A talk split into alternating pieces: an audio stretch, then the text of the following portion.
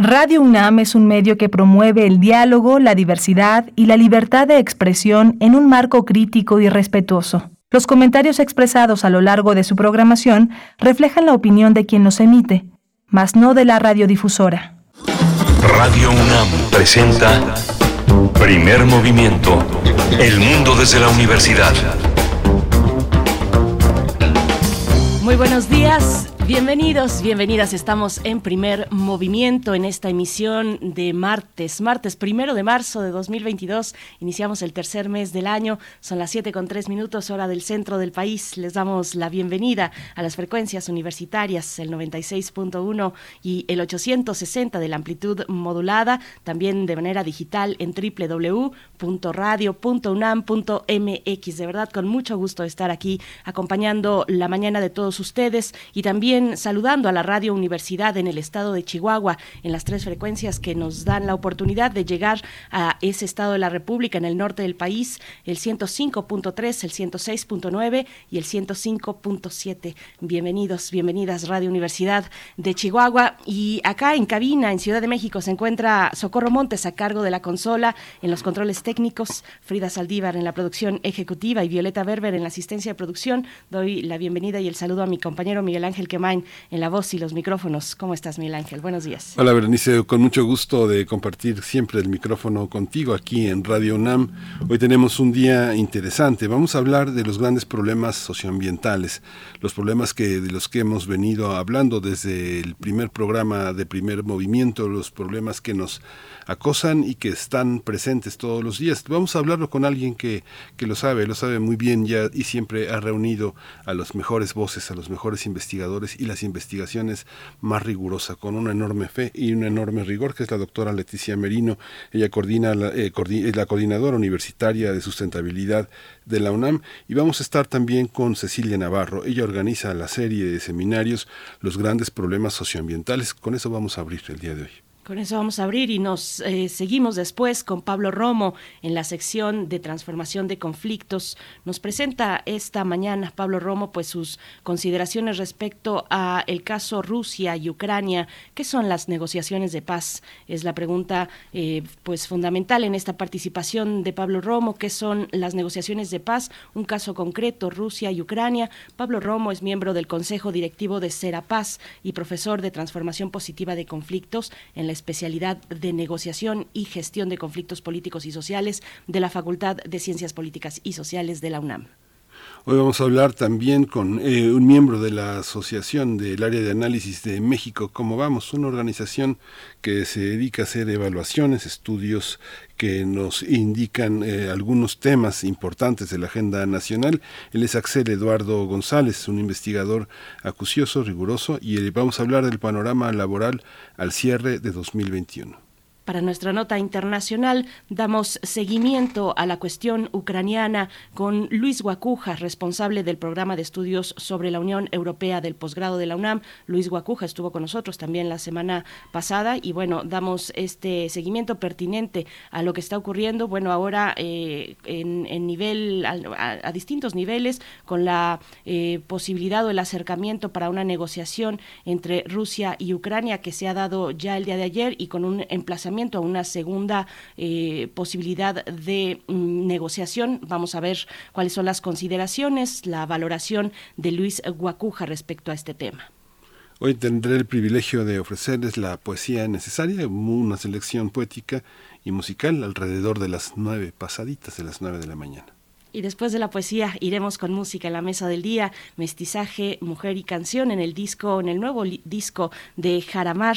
Jaramar, eh, esta cantante mexicana que lanza, lanzará el próximo domingo 13 de marzo en el Teatro de la Ciudad de Esperanza Iris su más reciente eh, disco, su más reciente material, Todas las naves del mundo. Así es que estaremos conversando con ella, Jaramar Soto, cantante, compositora y directora del proyecto Jaramar. No se lo pierdan. Pues bueno, el contenido de esta mañana, los distintos contenidos para esta mañana de martes, para inaugurar marzo, pues también les invitamos a que nos envíen sus comentarios en redes sociales, como siempre son bienvenidos, nos da mucho gusto y estamos muy atentos, muy atentas a sus comentarios, arroba PMovimiento en Twitter y en Facebook, primer Movimiento UNAM. Vamos con información sobre COVID-19. COVID-19. Ante la pandemia, sigamos informados. Radio UNAM.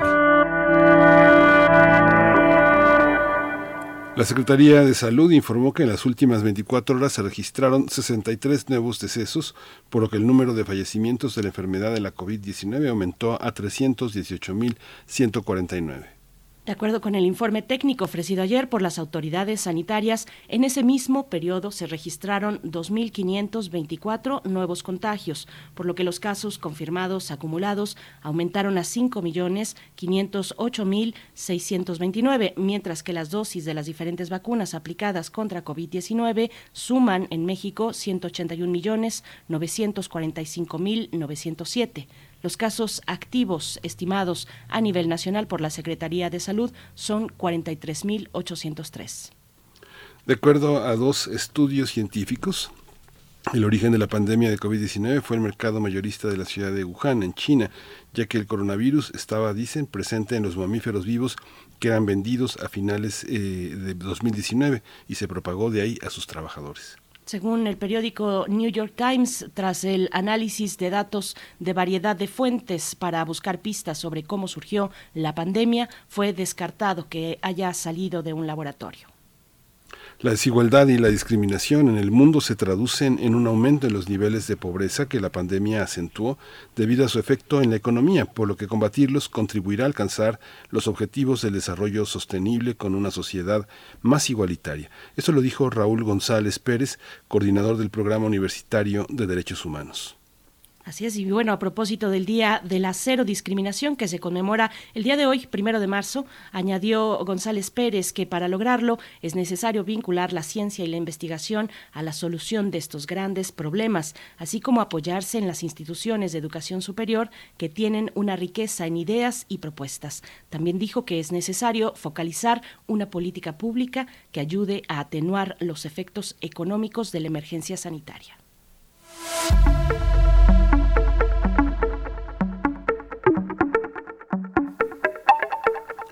El Museo Universitario de Ciencias y Arte de la UNAM va a reiniciar actividades con la exposición On-Site Pedregal Revisitado de la artista visual, escultora y pintura mexicana Perla Krause Kleinbord y la curaduría de Michelle Blancazube.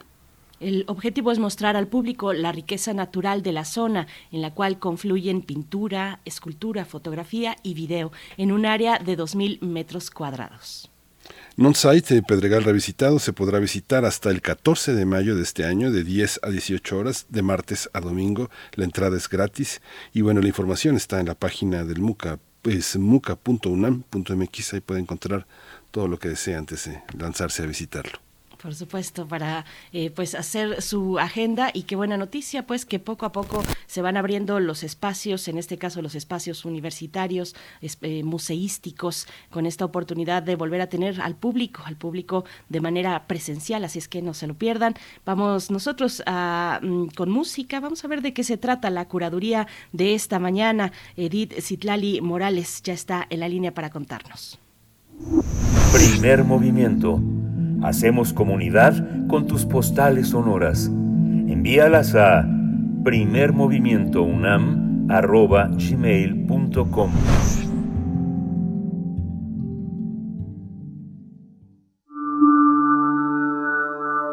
Curadores musicales de primer movimiento.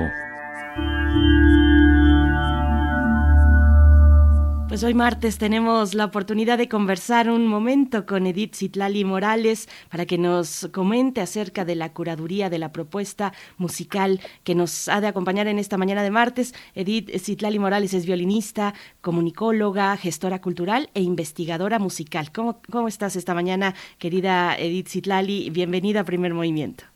Hola, hola, querida Berenice, Miguel Ángel, muy buenos días, muchas gracias. Ya estoy aquí como cada martes, muy contenta para compartir música con todos ustedes y con nuestras amigas y amigos de Primer Movimiento. Gracias. Pues gracias, Edith Sí, sí, sí, adelante, adelante. Gracias, gracias. Pues les cuento que para armar nuestra selección de este día, pensé en los cuatro elementos de la naturaleza. Como sabemos, existen muchas teorías sobre estos elementos y en general pues son considerados el origen de todo y que su combinación es lo que da lugar a la existencia del ser humano. Bueno, pues en este caso son el hilo conductor de nuestra curaduría del programa de hoy. Eh, les confieso que originalmente había pensado en música de compositores de diversas partes del mundo, pero luego me di cuenta que podía conformarla solamente con autores mexicanos. Ese fue el reto y lo logré. Entonces hoy la tierra, el aire, el agua y el fuego estarán representados por un poema sinfónico, un concierto para flauta, un vals y una conga. Te sigo contando. Para la tierra, el poema sinfónico de José Pablo Moncayo, Tierra de Temporal. Esta pieza, su segunda más famosa, porque pues casi todos ubicamos a Moncayo por su famosísimo guapango, tiene tres historias sobre su origen. La primera es que se trató de la obra ganadora de un concurso para conmemorar la muerte de Chopin en 1949. La segunda historia nos habla de cómo esta pieza se convirtió en ballet y el último relato tiene que ver con un cuento de Gregorio López y Fuentes del mismo nombre. Entonces se, cuenta que esta obra está inspirada en ese cuento que retrata las historias de los campesinos los que están sujetos a la voluntad del clima para tener sus cosechas. Es una pieza muy bella y yo siento que, que Moncayo verdaderamente logró a través de la melodía eh, nos va relatando los diferentes escenarios por los que pasa la tierra, la sequía, la lluvia, los rayos del sol, hasta que en un gran tutti de toda la orquesta, pues se puede sentir cómo nacen o cómo brotan las plantas y las flores. Ojalá se imaginen estas mismas cosas que yo me imagino. bueno, para el aire tenemos un concierto para flauta llamado Altar de Viento, compuesto por la maestra Gabriela Ortiz. Este concierto se estrenó en noviembre de 2015 con la Orquesta Sinfónica Nacional y tiene que ver con esta forma metafórica del viento. Está conformado por cuatro movimientos, cada uno lleva por título precisamente algo que tiene que algo que está relacionado, que tiene que ver con el aire, y yo seleccioné el cuarto movimiento que se llama tornado. Les va a gustar. Bueno, para el agua tenemos un vals, nada más y nada menos de nuestro precioso y bellísimo vals sobre las olas de Juventino Rosas. El, ese vals fue compuesto en 1887 y pues le ha dado la vuelta al mundo. Se dice que después del famosísimo Danubio Azul, otra pieza que también tiene que ver con el agua, es el segundo más el segundo vals más interpretado a nivel internacional. Bueno, llevamos la tierra, el aire, el agua y nos falta el fuego. Y para iniciar nuestro programa del día de hoy, la conga del fuego nuevo, del maestro Arturo Márquez. La conga es un baile afrocubano de salón que se hizo popular en América Latina en las celebraciones carnavalescas. Esta obra fue interpretada por primera vez eh, por la Orquesta Sinfónica de Jalapa durante el Festival Artístico que se llevó a cabo en la Cumbre Tajín 2000. Esta pieza, en lo personal, siempre me dibuja una sonrisa. Es música que me pone de buen humor y que espero que, también les ponga de buen humor a todos ustedes. Creo que esta selección quedó equilibrada porque tenemos a dos compositores ya desaparecidos, a Juventino Rosas y a Moncayo por un lado, y por otro lado tenemos a Márquez y a Gabriela Ortiz, dos compositores contemporáneos y que están realizando grandes, grandes aportes a la música del siglo XXI. Y bueno, pues podremos observar y escuchar las propuestas de estos artistas en torno a los a los elementos de la naturaleza. Miguel Ángel Berenice, ¿qué les parece? Pues excelente, ¿eh? una, una selección interesante, siempre hay un juego en esas asociaciones y sobre todo temáticas, bueno, este, temáticas es, es, es interesante tener la oportunidad de esa, esa lectura, Edith y muchas gracias. Al contrario, muchas gracias a ustedes y si me regalan 30 segundos más, solamente quiero expresar mi agradecimiento sincero a todas las personas que escriben en redes sociales, Muchísimas gracias, mil gracias por sus comentarios, por sus palabras bonitas y tan llenas de cariño. Lo agradezco, lo valoro muchísimo. Yo sé que, que, que ustedes, Berenice, Miguel Ángel, siempre siempre las nombran, siempre les, dan lectura, pero no quise dejarlo pasar. Les comento que me motivan muchísimo y me inspiran, porque pues si bien es cierto, estas curadurías están construidas con música para que pegue, llevan una mezcla de cariño y alegría. En verdad, muchísimas gracias a todas y todos. Muchas gracias. Y al contrario, querida Edith Zitlali Morales, muchas gracias, gracias a ti. Y sí, han sido muy bien recibidas estas curadurías que además de esa emoción y ese cariño en su confección, pues llevan pues elementos muy eh, de, mucha inteligencia y muy bien pensadas detrás. Así es que te agradecemos que compartas esta mañana y nos vamos a ir con la conga del Fuego Nuevo de Arturo Márquez. Gracias. Nos encontramos el próximo martes, Edith Zitlali. Abrazo musical enorme. Hasta la próxima. Hasta la próxima. Vamos a escuchar.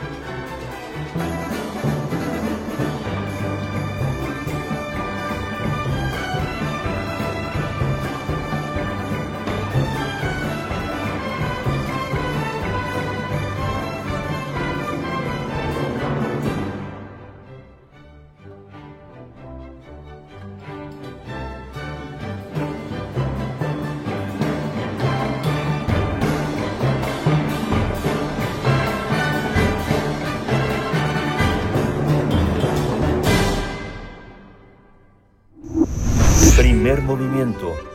Hacemos comunidad en la sana distancia.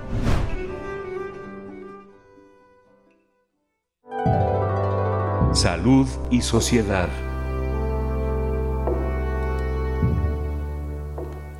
La Coordinación Universitaria para la Sustentabilidad de nuestra Casa de Estudios organiza el seminario titulado Los grandes problemas socioambientales. En su primera sesión, varios especialistas van a analizar por qué lo ambiental es también un tema social, de justicia y de desigualdad. Esta temática se revisará de manera compleja, planteando datos y propuestas con el propósito de aportar al cambio social y ambiental. En, esta, en este seminario van a participar Patricia Dávila, y es secretaria de Desarrollo Institucional de la UNAM, así como los especialistas Leticia Merino, Eduardo Vega, Paulina Garrido y Víctor Suárez. La cita es este miércoles 2 de marzo al mediodía, 12 horas. El evento se transmitirá a través del canal de YouTube de la Coordinación Universitaria para la Sustentabilidad. Y a propósito de este seminario vamos a conversar sobre la crisis ambiental y sus repercusiones sociales, económicas, de justicia y desigualdad. Y está con nosotros en la línea ya la doctora Leticia Merino. Ella es coordinadora de la Coordinación Universitaria de Sustentabilidad de la UNAM. Doctora Merino, bienvenida como siempre, es un gusto. Buenos días. ¿Qué tal? Muchas gracias. Este, muchas gracias por abrirnos la puerta y permitirnos hablar en este espacio desde hace ya más de cuatro años. Es su casa. Así es. Muchas gracias. Gracias, bienvenida doctora Merino. Y también presentamos y nos acompaña Cecilia Navarro, organizadora de la serie de seminarios Los grandes problemas socioambientales. Cecilia Navarro, igualmente bienvenida, gracias por estar aquí para compartir con la audiencia de primer movimiento pues eh, los elementos de este seminario. Bienvenida y buenos días. Hola, buenos días, muchas gracias a ustedes y muchas gracias a todos los radioescuchas. Muchas gracias a las dos. No, no, no se quita el dedo del renglón y hay avances, hay eh, eh, investigaciones y participaciones públicas. Doctora Merino, cuéntenos un poco, pónganos al día en, en, estos términos, qué va a significar este seminario y cuáles son las voces que, y los temas que van a estar presentes en lo particular. Pues es un esfuerzo que viene ya desde, desde hace algunos años, pero eh, como en términos ambientales este, las tendencias de, deterioro y de profundización de la pobreza y la desigualdad ambiental también.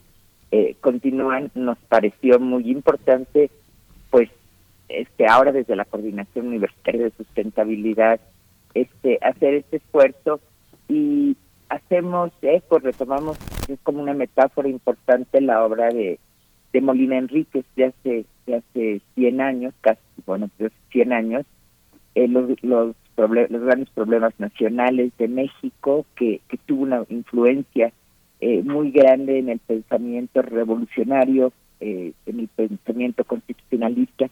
Nos parece que la crisis que vivimos es, similar o incluso más profunda a la, a la de aquellos días y queremos volver a reflexionar con profundidad y algo importante, incluyendo siempre distintas voces, no solo las voces académicas, eh, de gente perteneciente a la UNAM y otras instituciones, sino también voces de funcionarios, digamos, el que nos acompaña el subsecretario eh, Víctor, Víctor Suárez, también una persona con una larga trayectoria de, lucha eh, social del lado del campesinado, en la defensa del maíz, es importante y el que nos acompaña también eh, la presidenta de la cooperativa Sanse Cantinemi tiene para nosotros mucha mucha relevancia. Entonces, desde este ángulo queremos a lo largo de dos años analizar los distintos problemas que, que vivimos y que cada vez son más graves, ambientales y sociales.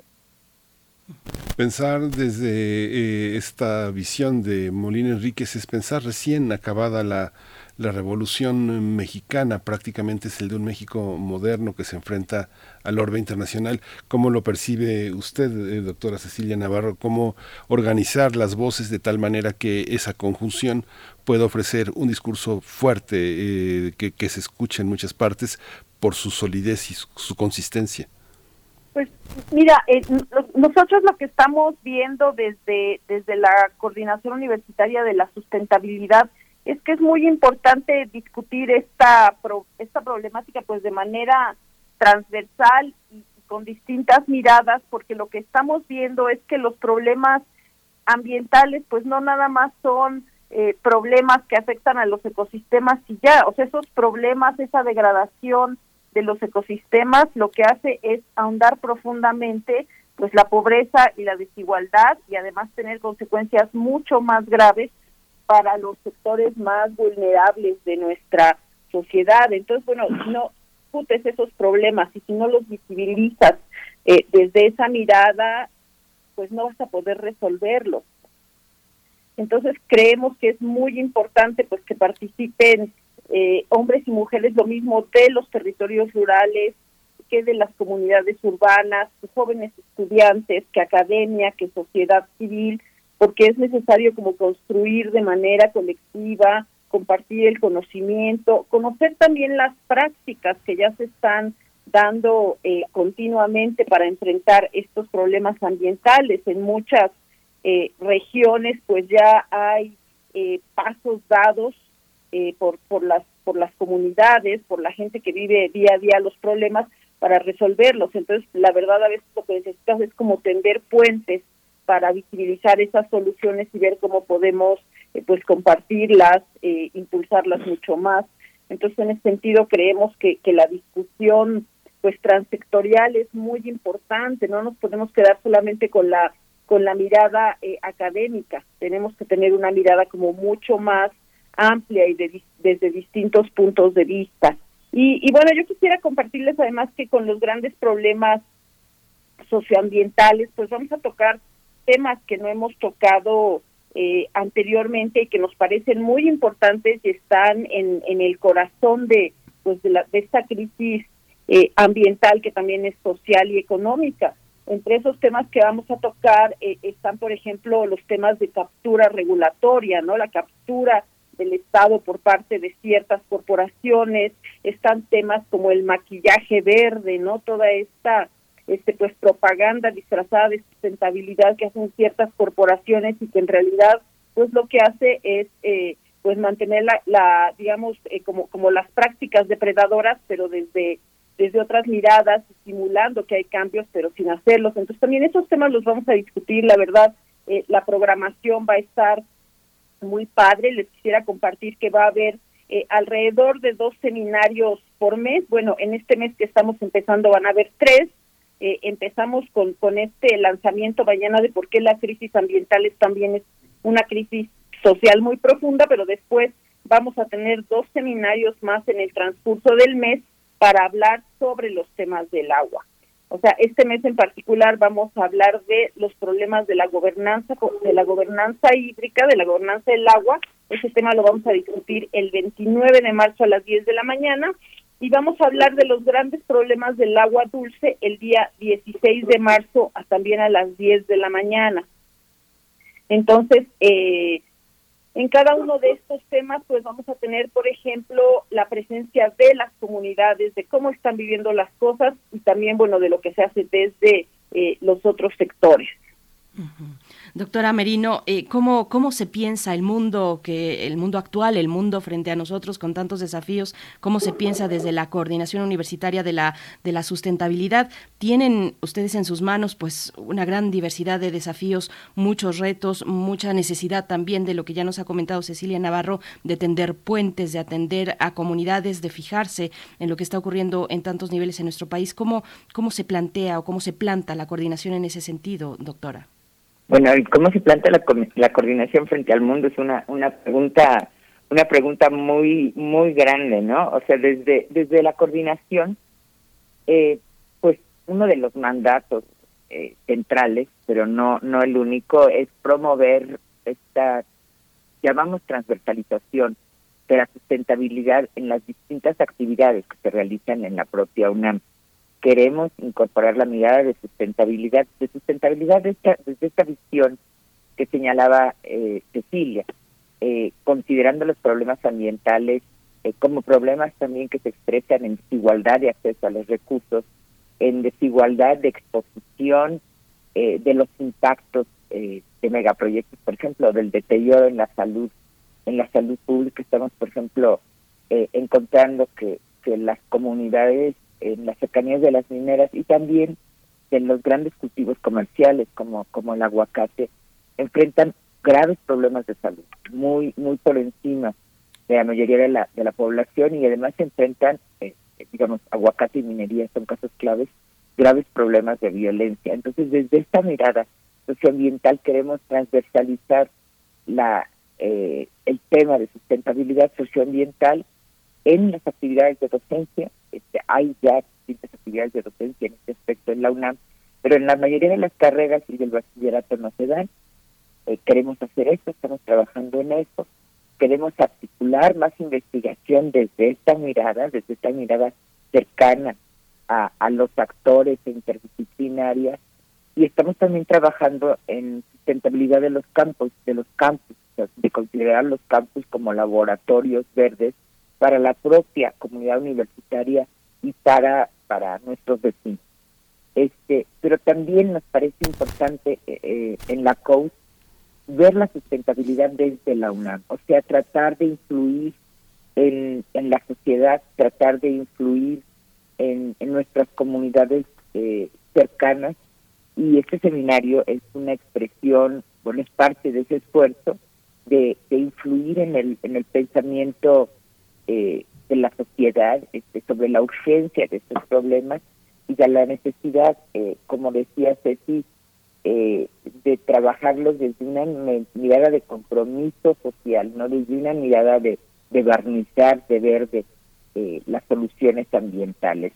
Entonces creemos que, es nuestra responsabilidad tratar de, de incluir, eh, tratar de trabajar. También hay quien, quien lo hace en la coordinación de la mano con comunidades de productores rurales, eh, de, de comunidades afectadas eh, por estos distintos eh, megaproyectos. Y pensamos, aunque es una agenda muy ambiciosa, y es una agenda de largo plazo, no es algo que se haga en uno o dos años, sino sino en, en toda una trayectoria que esperamos eh, desarrolle la COUS, poder influir en los poderes eh, legislativos, necesitamos urgentemente mejores leyes, en el poder eh, judicial, también necesitamos que los jueces aprendan a tener esta mirada eh, transdisciplinaria y de compromiso. Hemos visto, por ejemplo, que a pesar de que comunidades reiteradamente solicitan a, en juicios, incluso frente a la Suprema Corte de Justicia, el cambio a la ley minera, este, esto no se ha dado, digo, para poner un ejemplo, y también en políticas públicas, o sea, decir, en el, en el Poder Ejecutivo. Este, entonces, bueno, pues tenemos una tarea, una tarea muy amplia, este, y creemos, eh, como siempre, ah, digo hoy, como siempre lo hemos hecho, que la UNAM tiene, tiene una responsabilidad y un papel potencial eh, muy grande, pero una universidad eh, pública, la mayor universidad pública de la nación, tiene una responsabilidad eh, social de promover el cambio que, que urge en este país. Ahí, Leticia, hay una, eh, ahora que mencionas el tema de los megaproyectos, eh, es, es eh, ha, evolucionado, han cambiado cosas, porque bueno, lo que uno ve, eh, sobre todo en la prensa, en la prensa extranjera, que tiene, eh, que tiene, que están agenciadas también en México y que tienen conflictos de intereses muy claros, como el periódico El País, por ejemplo, que es una, una eh, parte del New York Times, hay una parte que eh, los megaproyectos tienen una lectura política de franco ataque a la cuarta transformación por un conflicto de intereses, pero visto desde lo académico, desde la, el rigor y la honestidad que tiene el trabajo que han hecho ustedes, ¿cómo estamos en esa situación? Es, ¿Hay una escucha, hay una voluntad de, de reconocer, de hacer cambios? Yo creo que hay una, yo creo que hay una escucha, eh, definitivamente, este y yo creo que hay, que hay, voluntad de hacer cambios pero el gobierno no es monolítico y hay y hay intereses y hay digamos eh, frente frente a una Semarnat eh, comprometida con con prohibir el fracking por ejemplo o con con negar eh, manifestaciones de impacto ambiental eh, algunas empresas mineras por ejemplo en la en la Sierra Norte eh, de Puebla nos encontramos también con una Secretaría de Economía que asume activamente eh, la defensa de los mineros, de los megaproyectos mineros. En juicios que han ganado las, las comunidades en juzgados de distintas instancias, tenemos una Secretaría de Economía que se ampara contra las resoluciones de los de los jueces. Entonces, yo creo que al interior eh, del, de la 4T hay, hay, mm. hay tensiones, o sea, hay distintos intereses también. Creo que es muy importante y, cabe la pena decirlo, la decisión del presidente de no conceder más concesiones mineras. Este, si hubieran las concesiones mineras, yo no sé dónde estaríamos, pero la mayoría de las concesiones mineras están en fase de exploración, o sea, tenemos la, la amenaza de que si las tendencias siguen, los desastres que se viven en muchos lugares, Zacatecas, Tierra, Tierra, la montaña de Guerrero, eh, Michoacán, que son verdaderas tragedias humanitarias, o sea, donde no solo se asesina, sino también se tortura. Este, esto multiplicado, multiplicado por 100, y la, multiplicado por 50, si las concesiones que están dadas pasan a ser proyectos, pues, pues va a ser muy grave. Entonces, yo, yo creo que hay intereses, este, hay visiones distintas al interior de la 4C. Creo que hay una voluntad eh, de cambio. Sin embargo, me parece que, por ejemplo, al interior del poder legislativo, del tanto del Senado como del Congreso, este, la voluntad no alcanza, de quienes quieren el cambio, no alcanza a ser suficiente para, para tener las leyes que necesitamos. Tenemos el caso, por ejemplo, de la Ley General de Aguas, respaldada por casi 200 mil firmas de ciudadanos, validados por el INE, este, consensado con cuatro facciones parlamentarias, que no ha pasado, que, está, que está, que este, no ha pasado ni siquiera eh, en el Congreso. Tenemos la propuesta de cambio de la EGEPA para prohibir minería en áreas naturales protegidas, que está en el Senado en la congeladora. Tenemos la necesidad de cambiar ley minera que también enfrenta pues intereses eh, tremendos. Entonces creo que creo que estamos frente a batallas. También nos encontramos con un poder judicial donde hay ministros pocos que, que están por el cambio, pero también nos encontramos con sentencias este, francamente retrógradas, eh, como la necesidad, como las que se niegan, a pesar de la repetición de los casos que lo solicitan, siquiera a considerar eh, la inconstitucionalidad de la ley minera cuando el artículo 6 y el artículo 19 de esa ley violan flagrantemente la propia constitución del país. Entonces yo lo pensaría más bien, sí, como voluntad, voluntad del presidente, pero distintos intereses este, pugnando e influyendo eh, incluso eh, a la 4T y, y, necesidad de una voz ciudadana este, fuerte, como siempre, que exija cambios a sus legisladores que exija cambios a los servidores públicos como son eh, los magistrados y a las secretarías de Estado.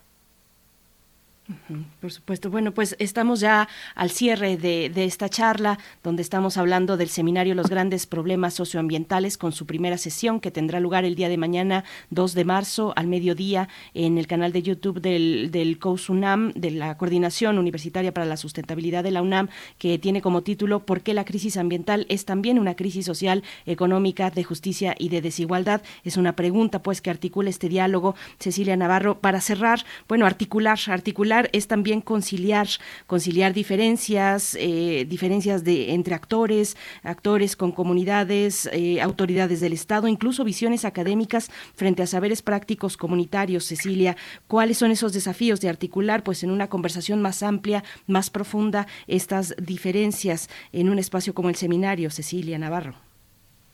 Yo, yo creo que lo, que mencionas es, es muy importante, sobre todo pues en, en estos momentos en los que hay como tanta confrontación y poca disposición para escuchar a los otros. Es un momento justamente en el que como que se ha eh, pues agotado, fagocitado la, la conversación, el intercambio de, de ideas, de convicciones y pues justamente eh, desde de estos seminarios de los grandes problemas socioambientales, pues eh, buscamos como recuperar eh, pues el poder de la el poder de la de la de la de la conversación y el poder de construir juntos eh, y juntas las soluciones, porque pues es claro que una sola mirada para problemas tan complejos no es suficiente, ¿no? Constantemente nos pasa que quien logra hacer algo resulta que dejó de lado a otros y entonces bueno en ese sentido eh, pues estos grandes seminarios que, que organiza la COUS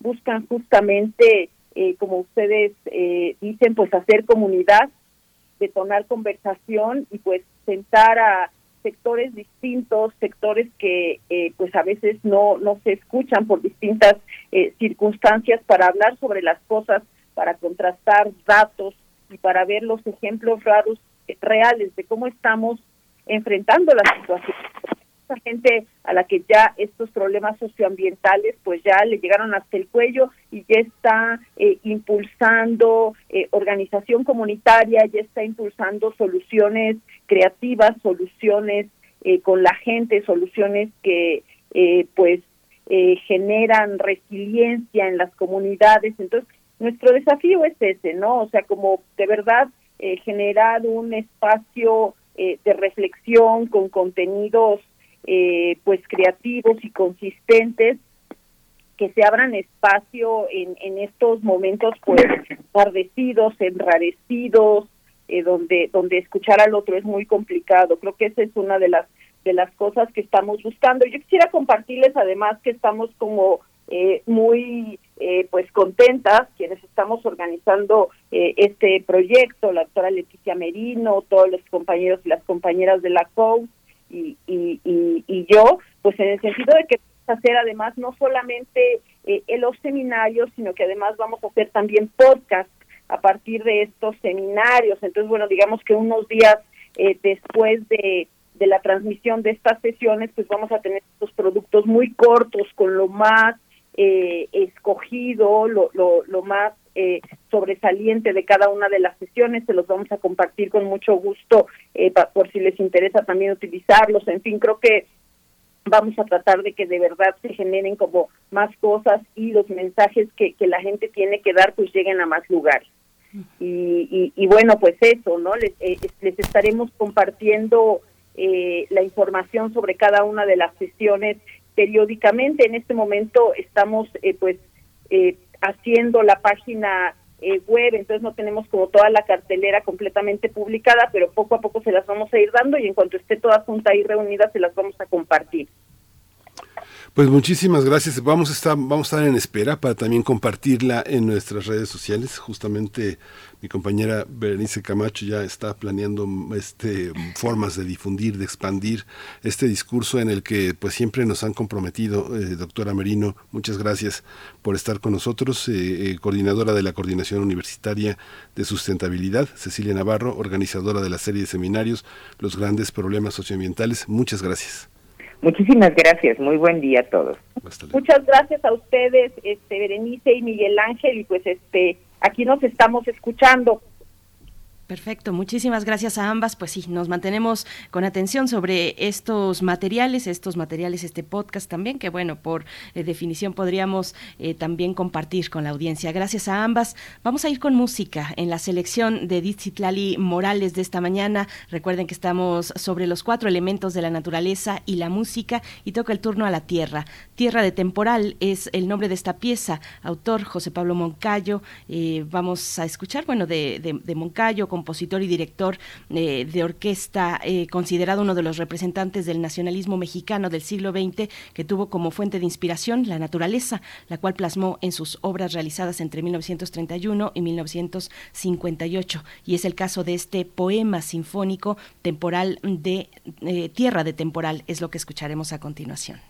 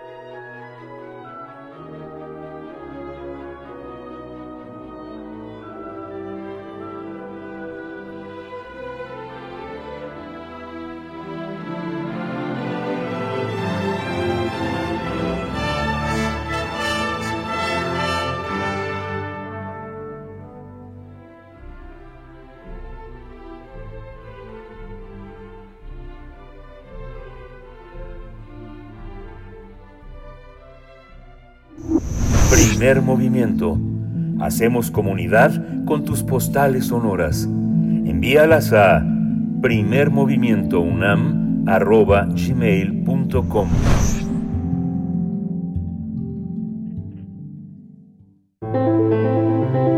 Transformación de conflictos.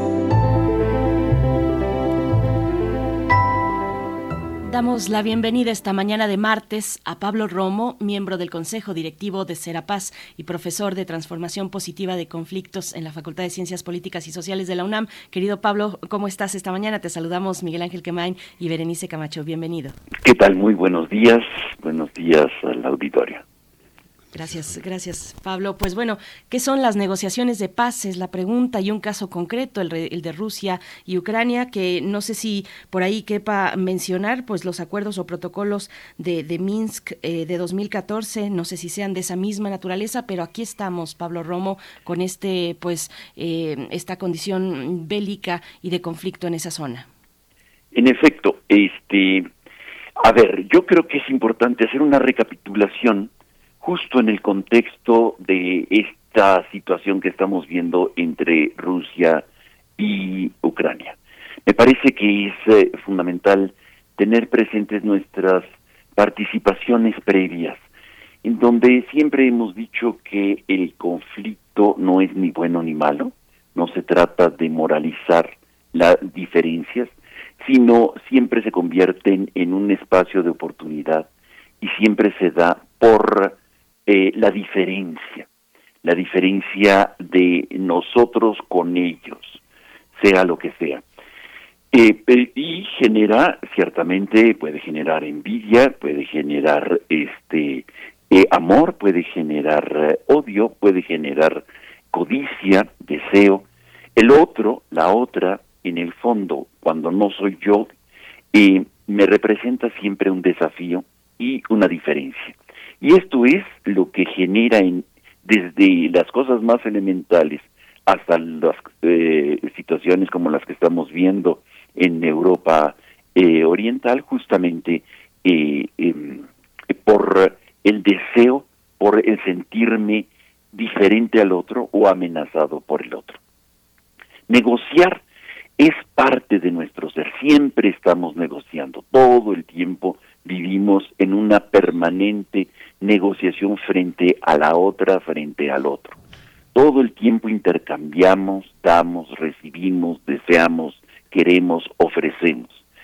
Eh, la diferencia siempre nos genera esta necesidad de intercambiar, de negociar, de apoderarnos de lo que no es nuestro, de querer aquello que no soy o que no tengo. Siempre estamos en un constante momento y movimiento de negociación. Por eso no hay que este, aterrarnos de negociar y de ver que Rusia y Ucrania negocian. Ya están empezando a negociar. Siempre han estado negociando. Quizá ahora sobre una mesa.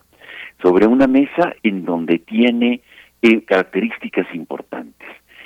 Eh, y yo creo que es importante ubicar esta negociación que se está llevando a cabo eh, todavía ayer en la frontera con Bielorrusia y parece que la van a poner ahora en la frontera con eh, Polonia. Eh, toda negociación requiere de muchos elementos y esto es importante tenerlos en cuenta. Desde la preparación, el desarrollo y el cierre, digamos la cosa más elemental, hasta cuestiones un poquito más complicadas como elementos de una negociación como puede ser la información, el tiempo, el poder, la unidad, con qué pensamiento, con qué ideología eh, se negocia, la organización y la historia. Todos estos factores van a jugar un papel determinante en la mesa. Por eso lo que vamos a estar viendo en estos días en la mesa, si se rompen las negociaciones, si avanzan las negociaciones, es por este conjunto de elementos.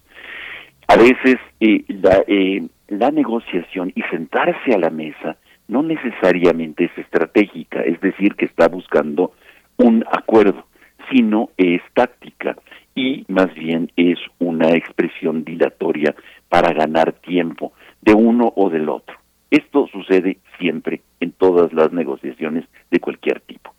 Yo creo que es importante primer lugar, cuando alguien llega a una mesa de negociación, tener la información y saber exactamente de qué se trata y eh, usualmente como una táctica dilatoria se dicen voy a tener que ir a consultar, me levanto para ir a consultar. Normalmente no negocian las cabezas, sino delegados, embajadores, personas que representan la posición de. Y cuando no tienen la información o quieren ganar tiempo, se levantan para decir voy a tener que consultar tal o cual propuesta en el fondo eh, puede ser real o puede ser ficticia esta, esta eh, manera de moverse dentro de la mesa. la información, por tanto, cuando se llega, el representante del poder que está ahí negociando, es, tiene que ser precisa, completa, cierta y oportuna. Esta información la da, eh, se recibe de los servicios de inteligencia, digamos, en los países como los que estamos viendo, de amigos y aliados que están proporcionando información, y por eso es tan importante la desinformación, los fake news ahora, como le llamamos, la infodemia, eh, como parte de las campañas para contrarrestar información o generar confusión. Siempre es en cualquier tipo de guerra, no solamente en esta, siempre ha habido eh, tratar de engañar para poder eh, tener un, eh, más fácilmente apoderarse o generar una negociación más ventajosa para una de las partes. El tiempo juega un papel determinante en una mesa de negociación. La, el tiempo es, es fundamental.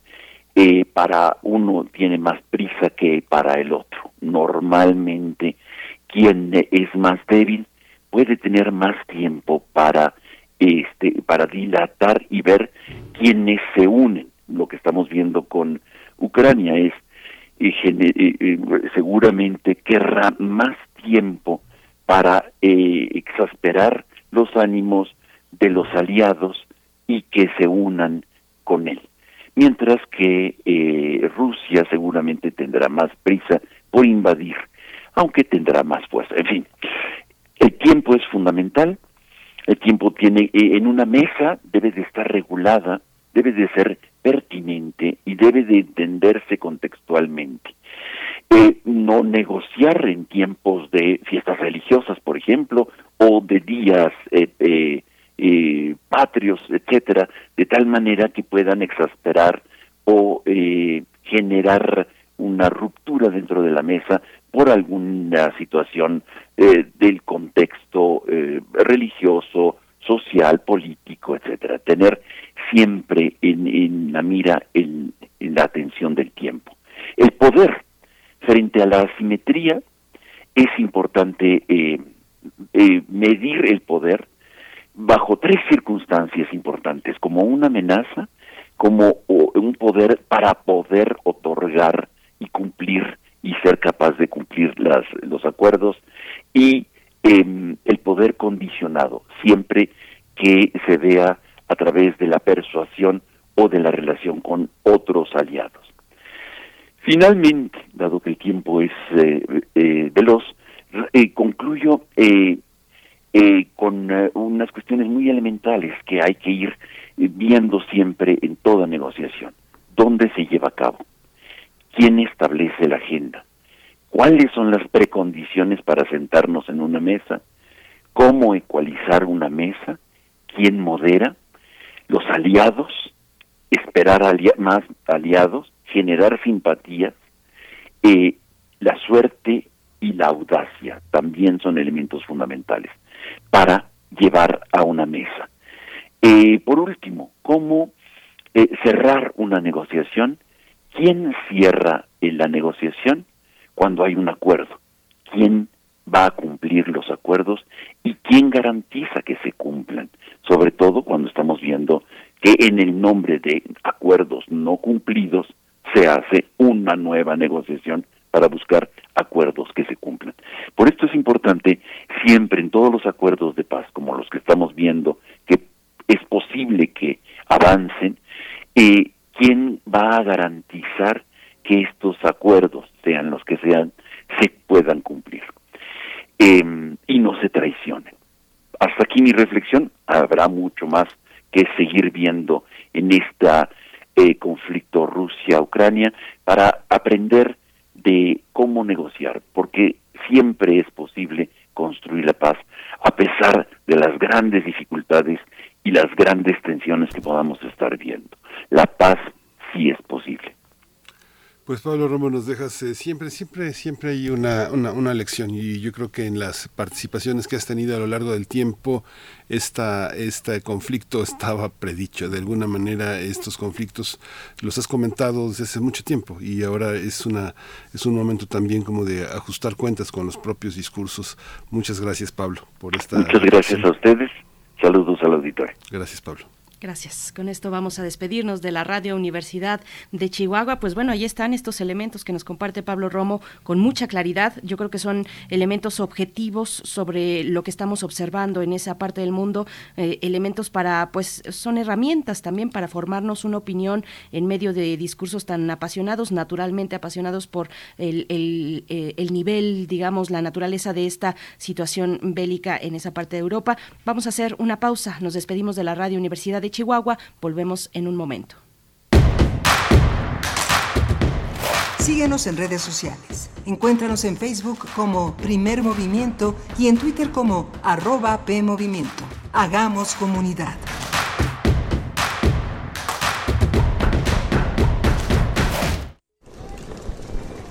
Hola Juan. Hola Oscar. ¿Ya te has dado cuenta que llevamos mucho tiempo juntándonos en esta transmisión? Y ahora nos juntamos para hacer este promocional de nuestro propio programa. Sí, hombre, por, en esta ocasión no es así un encuentro casual. Las Esquinas del Azar, todos los martes a las 10 a.m. y retransmisión los sábados a las 4 p.m. por el 96.1 de FM. Radio UNAM, Experiencia Sonora. A México lo mueve la esperanza de construir un país mejor para todas y todos, donde se ponga primero a las y los que menos tienen. Lo impulsan quienes con sus estudios buscan salir adelante, las y los que quieren una vejez digna y quienes dan vida al campo. Este año la esperanza nos llevará a sumar más voces, manos y corazones a nuestro movimiento para que la transformación continúe llegando a todos los rincones del país. Morena la esperanza de México. El mafioso, el narco, el cocinero, la buchona, el dealer, la mula. ¡Lotería! No importa qué droga química te metas, todas están hechas con veneno y de todas formas te destruyes. Si necesitas ayuda, llama a la línea de la vida 800-911-2000. Para vivir feliz, no necesitas meterte nada. Hipócrates 2.0 Mantenerse informado es parte importante de la vida. La información nos da la oportunidad de tomar las mejores decisiones, principalmente para la salud. Soy Mauricio Rodríguez, conductor de Hipócrates 2.0, donde cada semana llevamos para ti los mejores contenidos y especialistas en materia de salud. Escúchanos. Hipócrates 2.0, martes a las 18 horas, por Radio UNAM. Experiencia Sonora. Encuentra la música de primer movimiento día a día en el Spotify de Radio UNAM y agréganos a tus favoritos.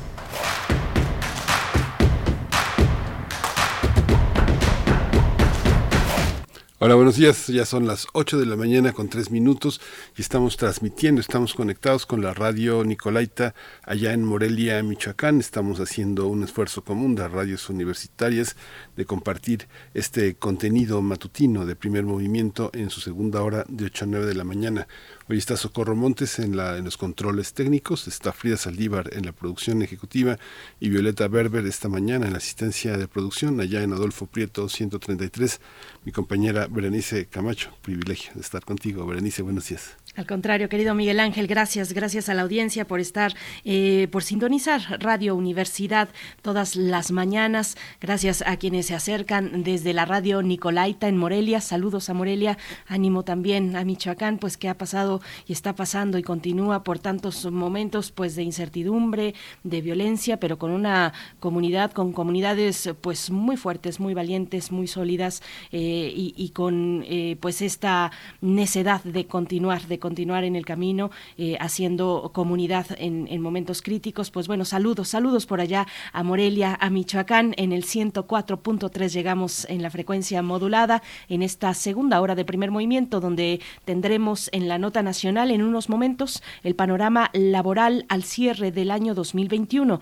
Es un análisis eh, que realiza México Cómo Vamos, la organización México Cómo Vamos, que hace, que realiza este tipo de valoraciones, eh, de análisis con esta mirada social y de desarrollo también en las cuestiones eh, laborales, económicas en nuestro país. Así es que, bueno, y, muchas otras cuestiones también que realiza y que eh, a las que acude México. ¿Cómo vamos? Vamos a tener la presencia de Axel Eduardo González, investigador en el área de análisis de México. ¿Cómo vamos? Va a estar, pues, interesante lo que nos pueda compartir Axel Eduardo desde ese mirador, Miguel Ángel.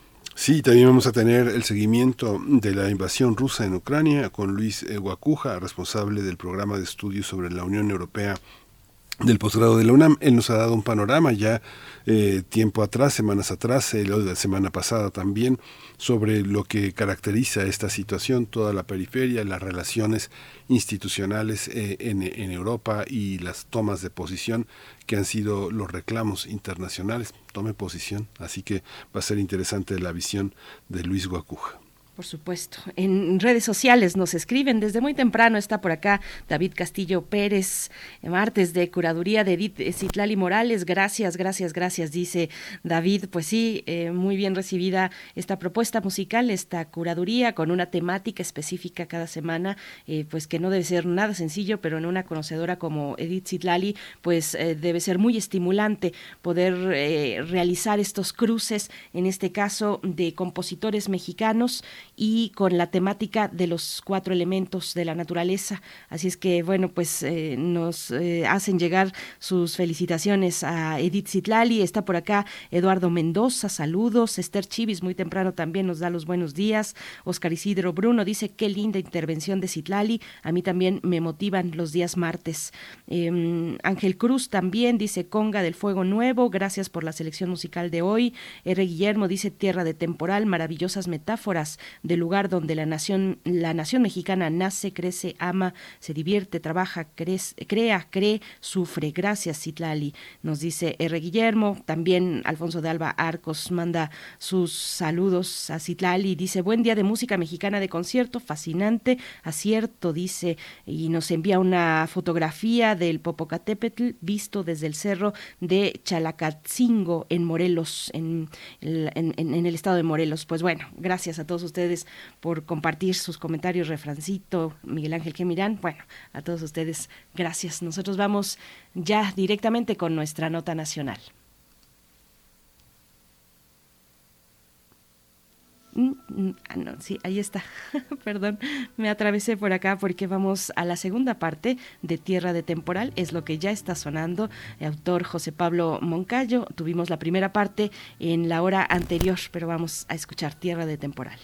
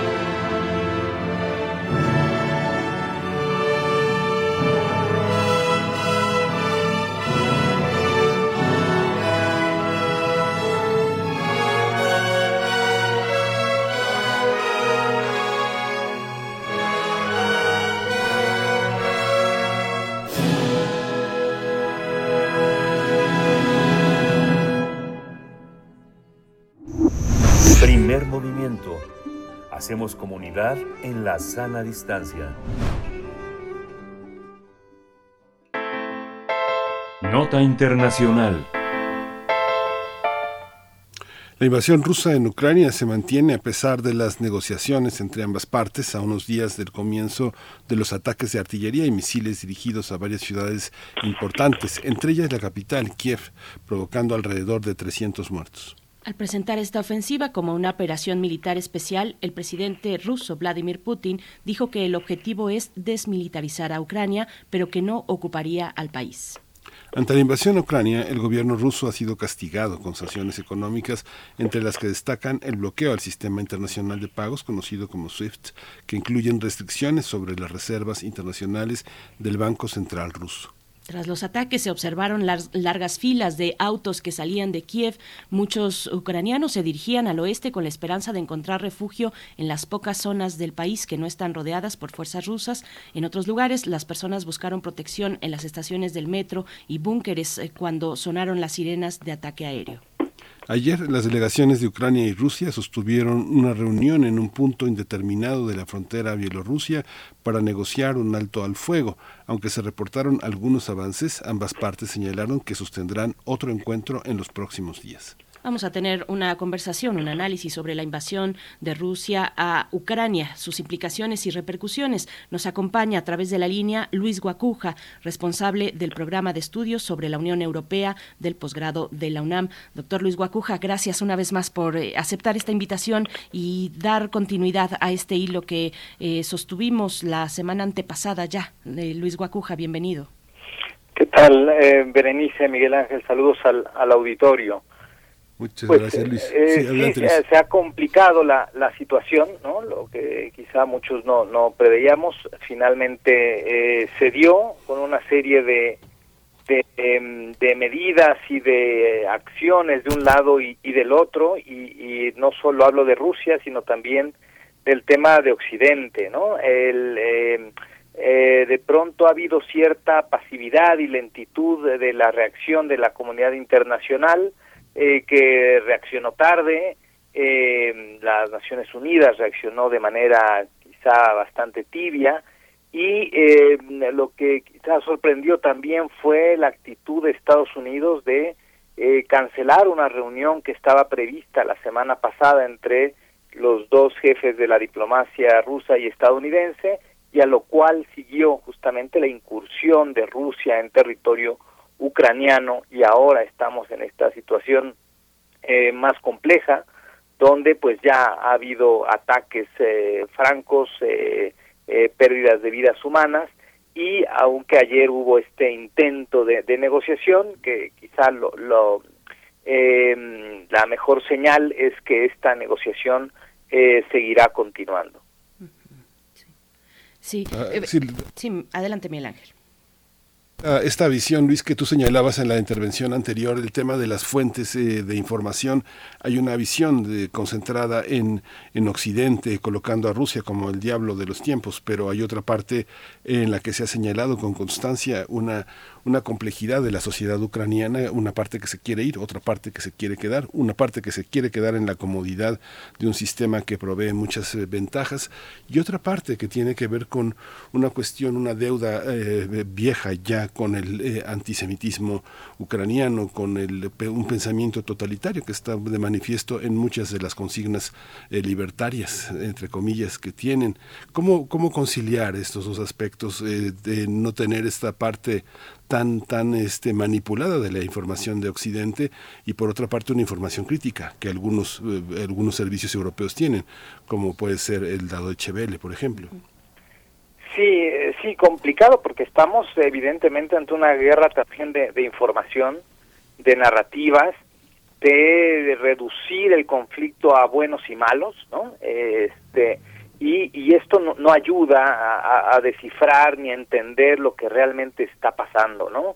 Eh, hay, hay un antecedente, por supuesto, ¿no? De los, eh, no justifica, por supuesto, la invasión de Rusia a Ucrania, pero hay el antecedente de demandas, de reclamos de Rusia hacia Occidente para la no expansión de la OTAN y esto nos remonta, pues, eh, justamente al desmembramiento de la Unión Soviética, a la reunificación alemana, donde Rusia no se opuso, pero eh, sí dejó sobre la mesa la condición y un acuerdo que eh, archivos desclasificados de Washington apuntan a que tuvo eh, la anuencia del, del jefe de la diplomacia estadounidense de entonces para que la OTAN no se expandiera. Y, y esto al final no sucedió, hubo una expansión de la OTAN hacia el este de, Europa que Rusia considera una amenaza, ¿no? Entonces, eh, desgraciadamente, pues Ucrania es una suerte de, de, pretexto en, en, en, todo este tema. Eh, por supuesto que la situación geográfica de Ucrania no es cualquier país, es un país bastante grande, ¿no? Comparable en territorio con Francia y en población con España, y eh, es parte del tema y del reclamo eh, consistente de Rusia hacia Occidente, donde no ha habido una respuesta eh, clara y debe haber una negociación, es lo, lo ideal, primero para un alto al fuego y, y segundo, pues eh, bueno, pues tendrá que haber concesiones también de un lado y del otro. Eh, es también esto una suerte de guerra psicológica, eh, vemos una mediatización eh, exacerbada, por ejemplo, hacia el personaje de Volodymyr Zelensky, ¿no? O sea, pareciera el héroe a quien casi lo apunta como eh, un premio Nobel de la Paz. El hombre es un alguien eh, con una carrera más bien como comediante, como actor, pero también como un hombre corrupto, ¿no? Involucrado en los Panama Papers, con una popularidad alrededor del 20%, o sea, eh, hay una contradicción entre los hechos y una narrativa este que, que no ayuda a entender realmente la situación. Luis Guacuja, bueno, ¿cuántos elementos eh, es? Eh, eh, hablas de ese reclamo de Rusia que hemos observado, pues está ahí en el centro del discurso del presidente Vladimir Putin. ¿Cómo, cómo lo, lo valoras tú? ¿Cómo, ¿Cómo valoras ese reclamo sobre el avance de la OTAN? ¿Lo encuentras sensato, fundamentado? Operación militar aparte que nadie desea, por supuesto, y que es condenable, mm, pero hay fundamento, le, le asiste la razón al presidente ruso al señalar esta incursión de la OTAN y de los Estados Unidos también para usar la pues la tensión en Europa? Bueno, lo, lo que sucede es que también estamos ante una situación que va mucho más allá del propio conflicto, ¿no? O sea, eh, que es eh, eh, pues una nueva configuración o reconfiguración de del orden del orden global, ¿no? Porque tenemos actores no presentes, pero que sabemos que están ahí como como China, China que, por cierto, ha apoyado a Rusia en esta demanda de la no expansión de la OTAN hacia hacia el este, ¿no? Y eh, esto ha sido una una bomba de tiempo porque es cierto que ha habido una debilidad de la propia OTAN eh, cuando el propio eh, Donald Trump en 2017, el primer exabrupto así eh, internacional que tuvo fue esa presencia en una reunión de la OTAN donde amenazó con sacar a Estados Unidos de la organización. Y esto movió a la Unión Europea a acelerar el paso para eh, no depender de la OTAN en temas de seguridad. Y entonces aunque es un asunto que la Unión Europea se había planteado justo después de la caída del muro de Berlín, que es tener una política no solo de seguridad común, sino una política de defensa común, algo que ha estado por ahí, pero que no ha avanzado, y en 2017, en diciembre, se da un paso más, se configura la eh, cooperación reforzada en materia de, de, seguridad de manera permanente, eh, y esto, claro, esto eh, disminuye la influencia de Estados Unidos, lo mismo que eh, el gasoducto Nord Stream 2 ahora en suspenso, eh, también disminuye la, la influencia de Estados Unidos en Europa, ¿no? Eh, por lo tanto, quizá no es inocente el repliegue de Estados Unidos en cuanto a la diplomacia, dejándole a Europa pues que haga la, la tarea y donde quizá podrán intervenir otros actores. Lo, lo que está claro es que este conflicto no le conviene a nadie, ni a Rusia, ni a nadie, que se extienda porque el costo eh, pues eh, puede ser muy importante en muchos sentidos, principalmente en, vidas humanas, pero repercusiones en otros sentidos también. Luis, ¿y quién, quién puede defender, verdaderamente defender a Ucrania? ¿no? un país que tiene una independencia que prácticamente fue hace 30 años, prácticamente la gran población eh, ucraniana son hablantes de la lengua materna, de los 45 millones, 44 millones que tienen, 37 lo hablan como primera lengua y 15 millones como segunda lengua. Hay una cultura en todos los sentidos, en la música, en el teatro, en la, en la, en la poesía, en el cine. Hay, una, hay un mundo ucraniano que ya está prácticamente separado desde hace mucho del mundo soviético, del mundo ruso, del mundo germano. Es una lengua eslava totalmente ¿Quién puede defender esa cultura? ¿Quién la conoce? ¿Quién está imbuido en ella? ¿Para quién es Ucrania? Eh, sí, justamente quizá es parte del, tema que no, no conocemos demasiado. Hay, hay una, una parte también histórica y cultural que está muy entremezclada con Rusia, ¿no? Eh, las raíces están ahí, entonces la, la construir una identidad es, eh, es complicado, ha sido complicado para para los ucranianos y, eh, y esta situación pues eh, eh, pues acentúa y acentuará las, las diferencias, ¿no? Veremos cómo queda al final este, asunto. Ya ya perdió Ucrania la península de, Crimea en, en 2014, ¿no? y, y hay esto también que real, pues estas fuerzas separatistas prorrusas, ¿no? Que, bueno, pues que Rusia reconoció, ¿no? la, reconoció la, independencia de estas autoproclamadas repúblicas de Lugansk y, Donetsk. Y, eh, y sí, es, es una mezcla que, que no conocemos eh, del todo, ¿no? Es una, insisto, una población importante, pero también con una variedad eh, cultural que, pues, que también motivó justamente en 2014, antes de, de 2013 quizá, justo este polo de atracción que se convirtió la Unión Europea para muchas repúblicas soviéticas, pues Ucrania decidió apostar hacia Europa en vez de anclarse como otros países, como el caso de, Bielorrusia o Kazajstán, que decidieron anclarse con Rusia en un en una unión aduanera. Ucrania decidió apostar más por el tema de Europa, en lo que vimos el día de ayer del presidente ucraniano firmando ahí su solicitud de adhesión a la Unión Europea. Hoy en el Parlamento Europeo se recibió esta solicitud, lo cual este, es nada más un símbolo, pero no sucederá. Quizá es parte de la negociación renunciar a la OTAN y apostar por la Unión Europea, pero bueno, hay países como Turquía que desde el 99 están pidiendo su acceso a la Unión Europea. Es un proceso muy largo, se abren 35 capítulos y hasta que no se vaya cerrando cada uno de ellos, no se avanza. Hay cinco países que están eh, esperando, es un proceso muy largo, pero quizá tiene este sentido más político, de simbolismo, de cuál es la apuesta de Ucrania hoy hacia Europa y no hacia Rusia en, este reacomodo o nueva configuración mundial que, mencionas, eh, Luis Guacuja, ¿qué le toca a Europa? Eh, tendría para empezar que ponerle un, alto, un freno a Estados Unidos. Se dejó llevar demasiado lejos por la presión de los Estados Unidos. Vimos, por ejemplo, eh, estas presiones sobre Alemania desde Estados Unidos para no avanzar en los acuerdos sobre el, gas con Rusia. ¿Qué, le toca a, la Unión Europea y a Europa en su diversidad frente a esta nueva configuración?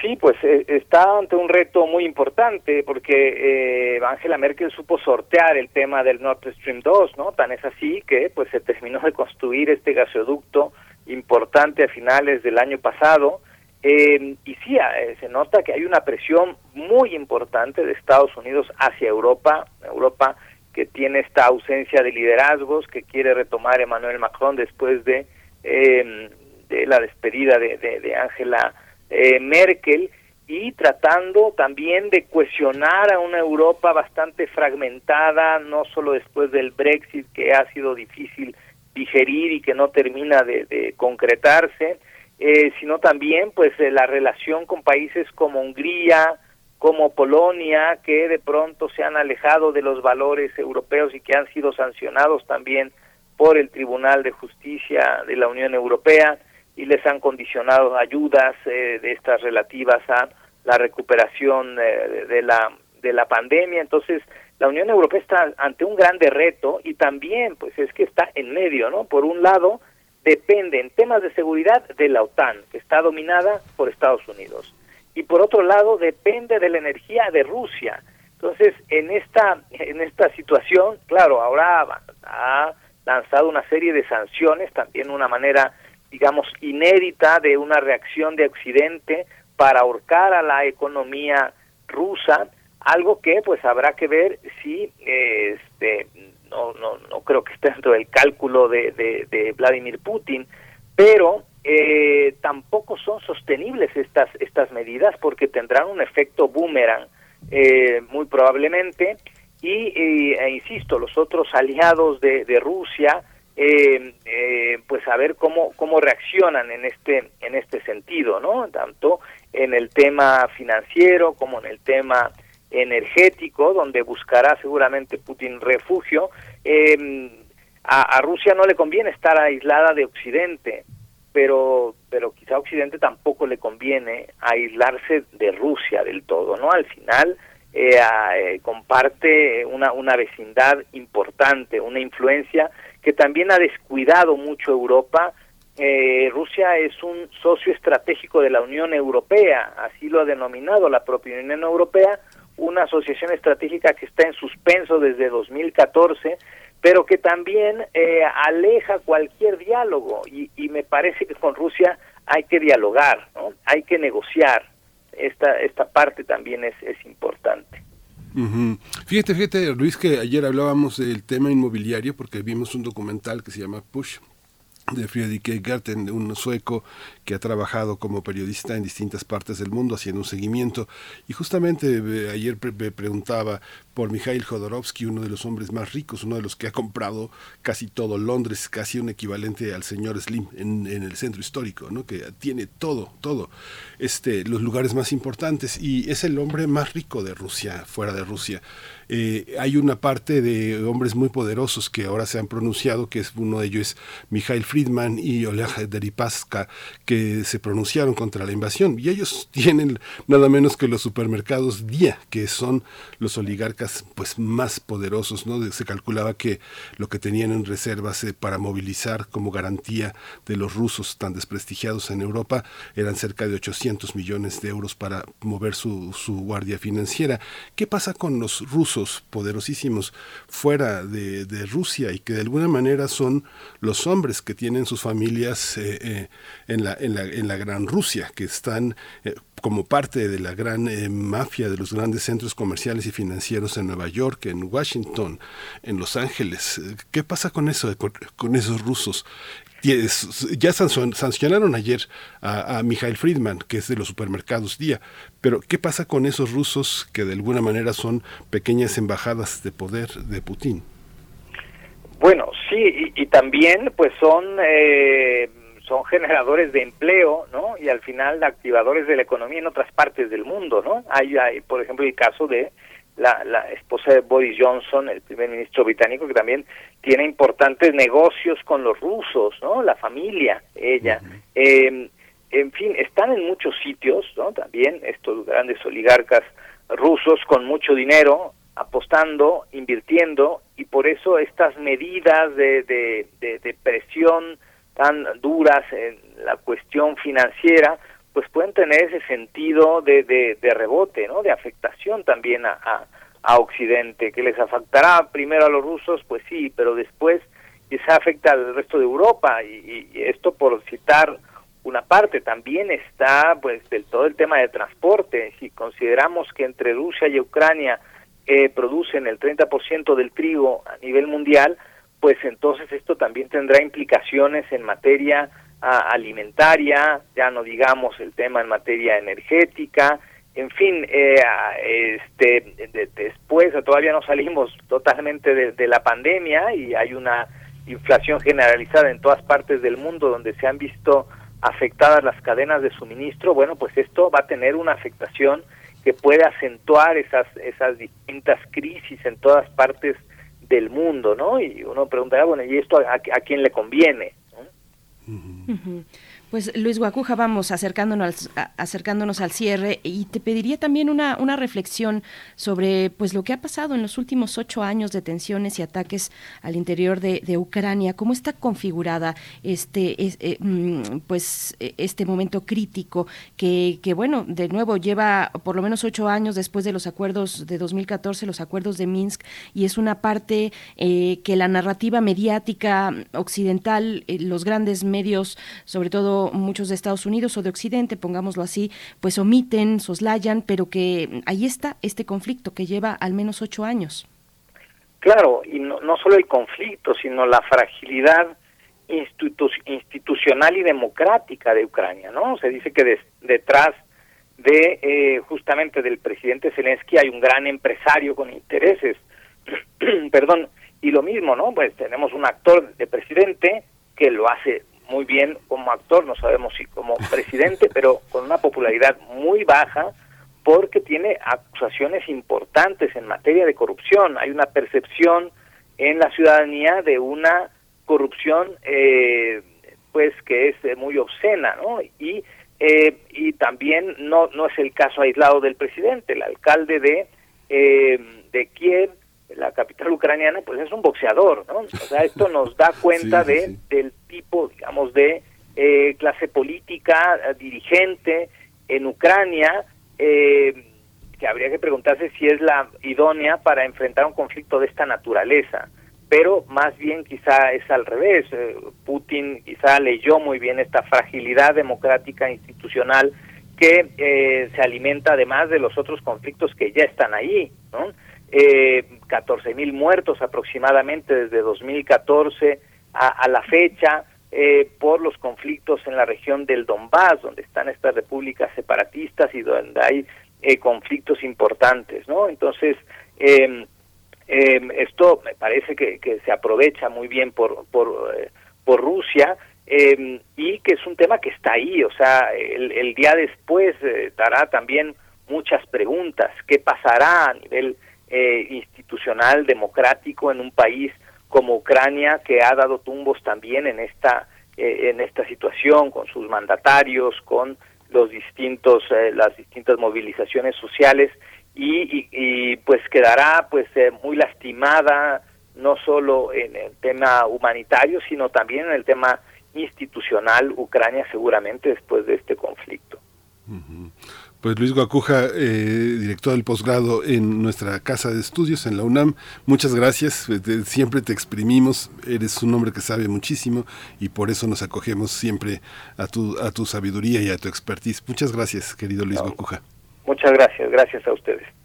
Hasta pronto. Pues bueno, ya lo estaremos buscando para eh, dar seguimiento. Se queda, digamos, en la posibilidad, en el emplazamiento, una segunda ronda de, de negociación entre autoridades eh, rusas y ucranianas después de lo que vimos ayer, una mesa de negociación que ha anunciado esa segunda parte. Y bueno, pues estaremos acudiendo a los especialistas, en este caso Luis Guacuja, para pues continuar con este hilo, con este, con esta cuestión reflexiva. Nosotros vamos a hacer una pausa musical. Mm, lo que vamos a escuchar, por supuesto, de la curaduría eh, de Citlali, eh, eh, de, Edith Citlali Morales. Esto está a cargo, bueno, es de la autora Gabriela Ortiz, de la compositora Gabriela Ortiz. Altar de viento para flauta y orquesta es el nombre de esta pieza.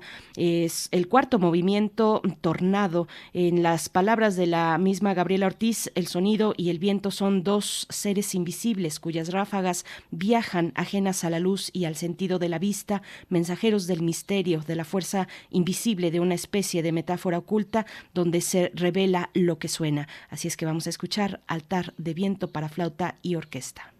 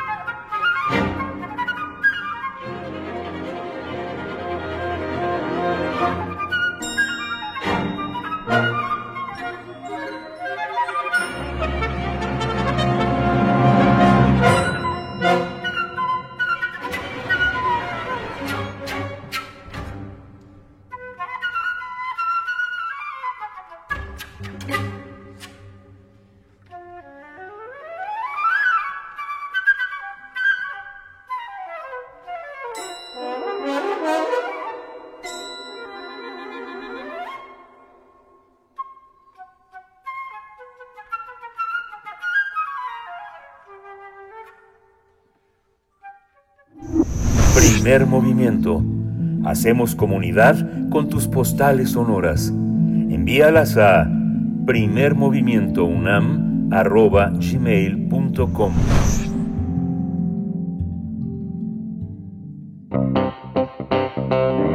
Nota Nacional.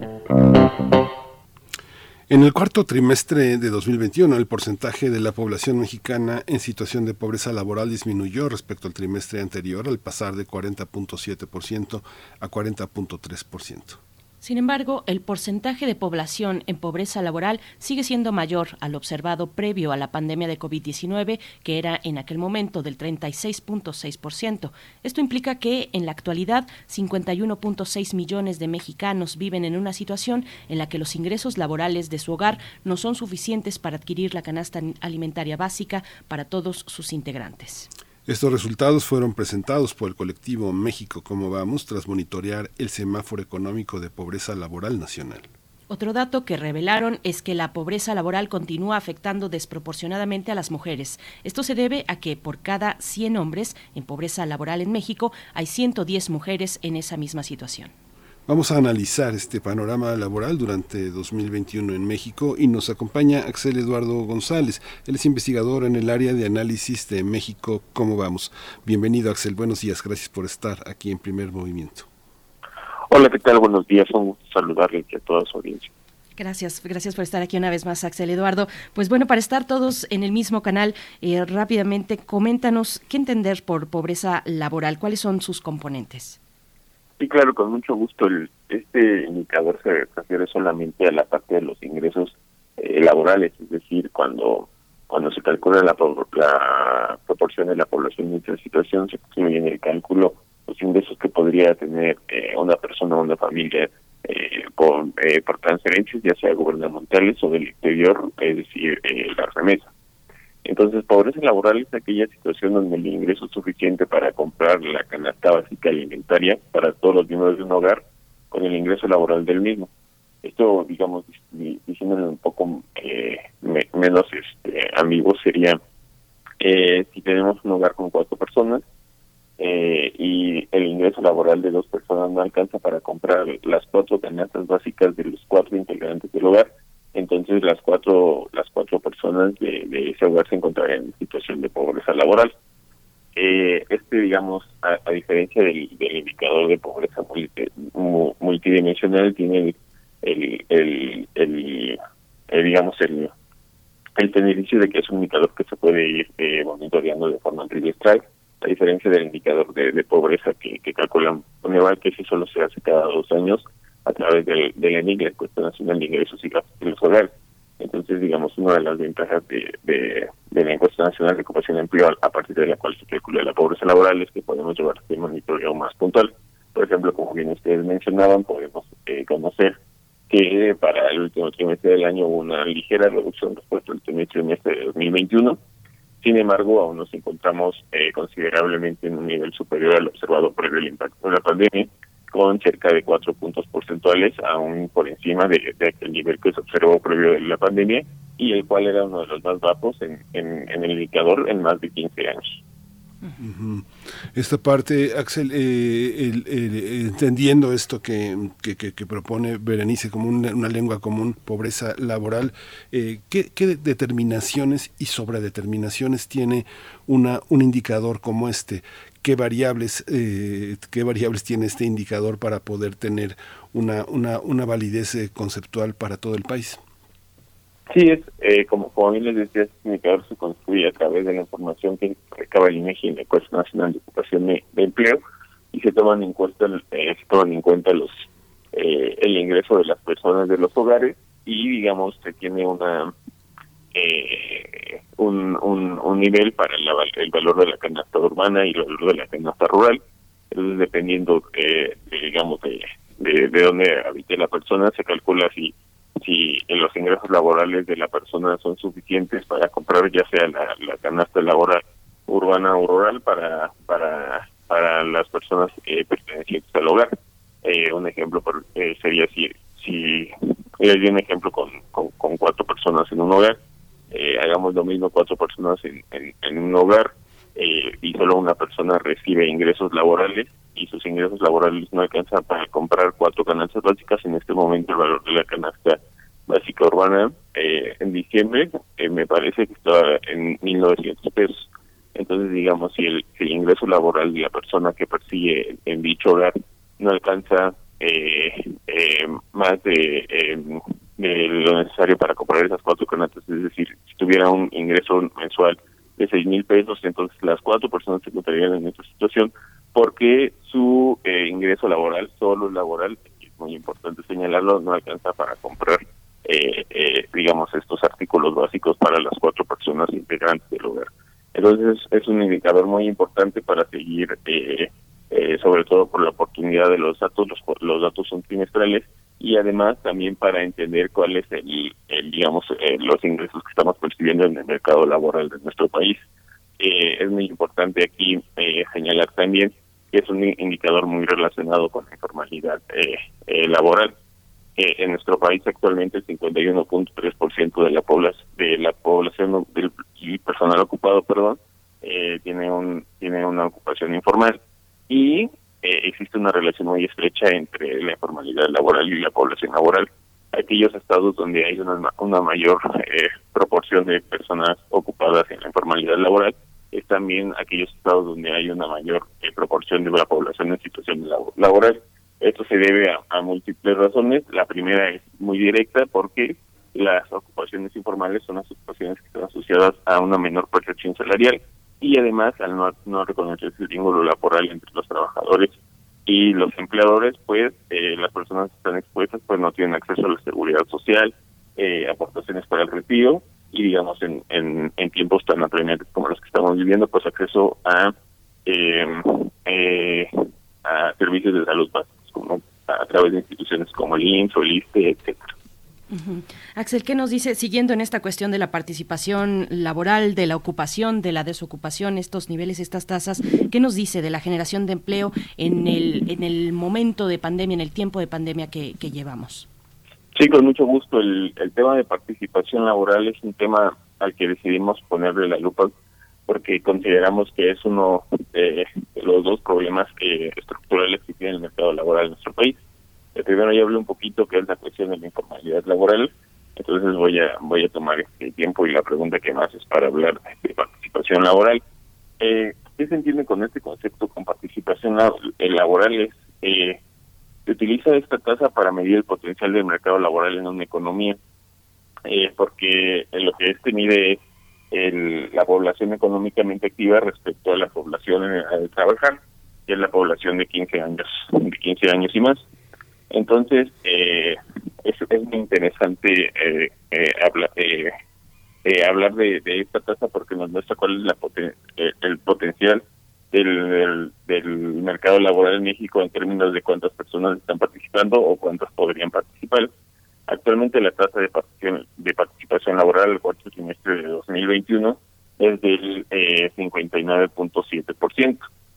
Pero aquí es muy importante desagregar eh, estas tasas entre eh, hombres y mujeres, así como hemos platicado que hay una eh, que, que la pobreza laboral afecta de forma mucho mayor a las mujeres y que en informalidad laboral es mayor la proporción de mujeres en esta situación eh, que los hombres en, participación laboral también es, eh, existe una brecha muy considerable.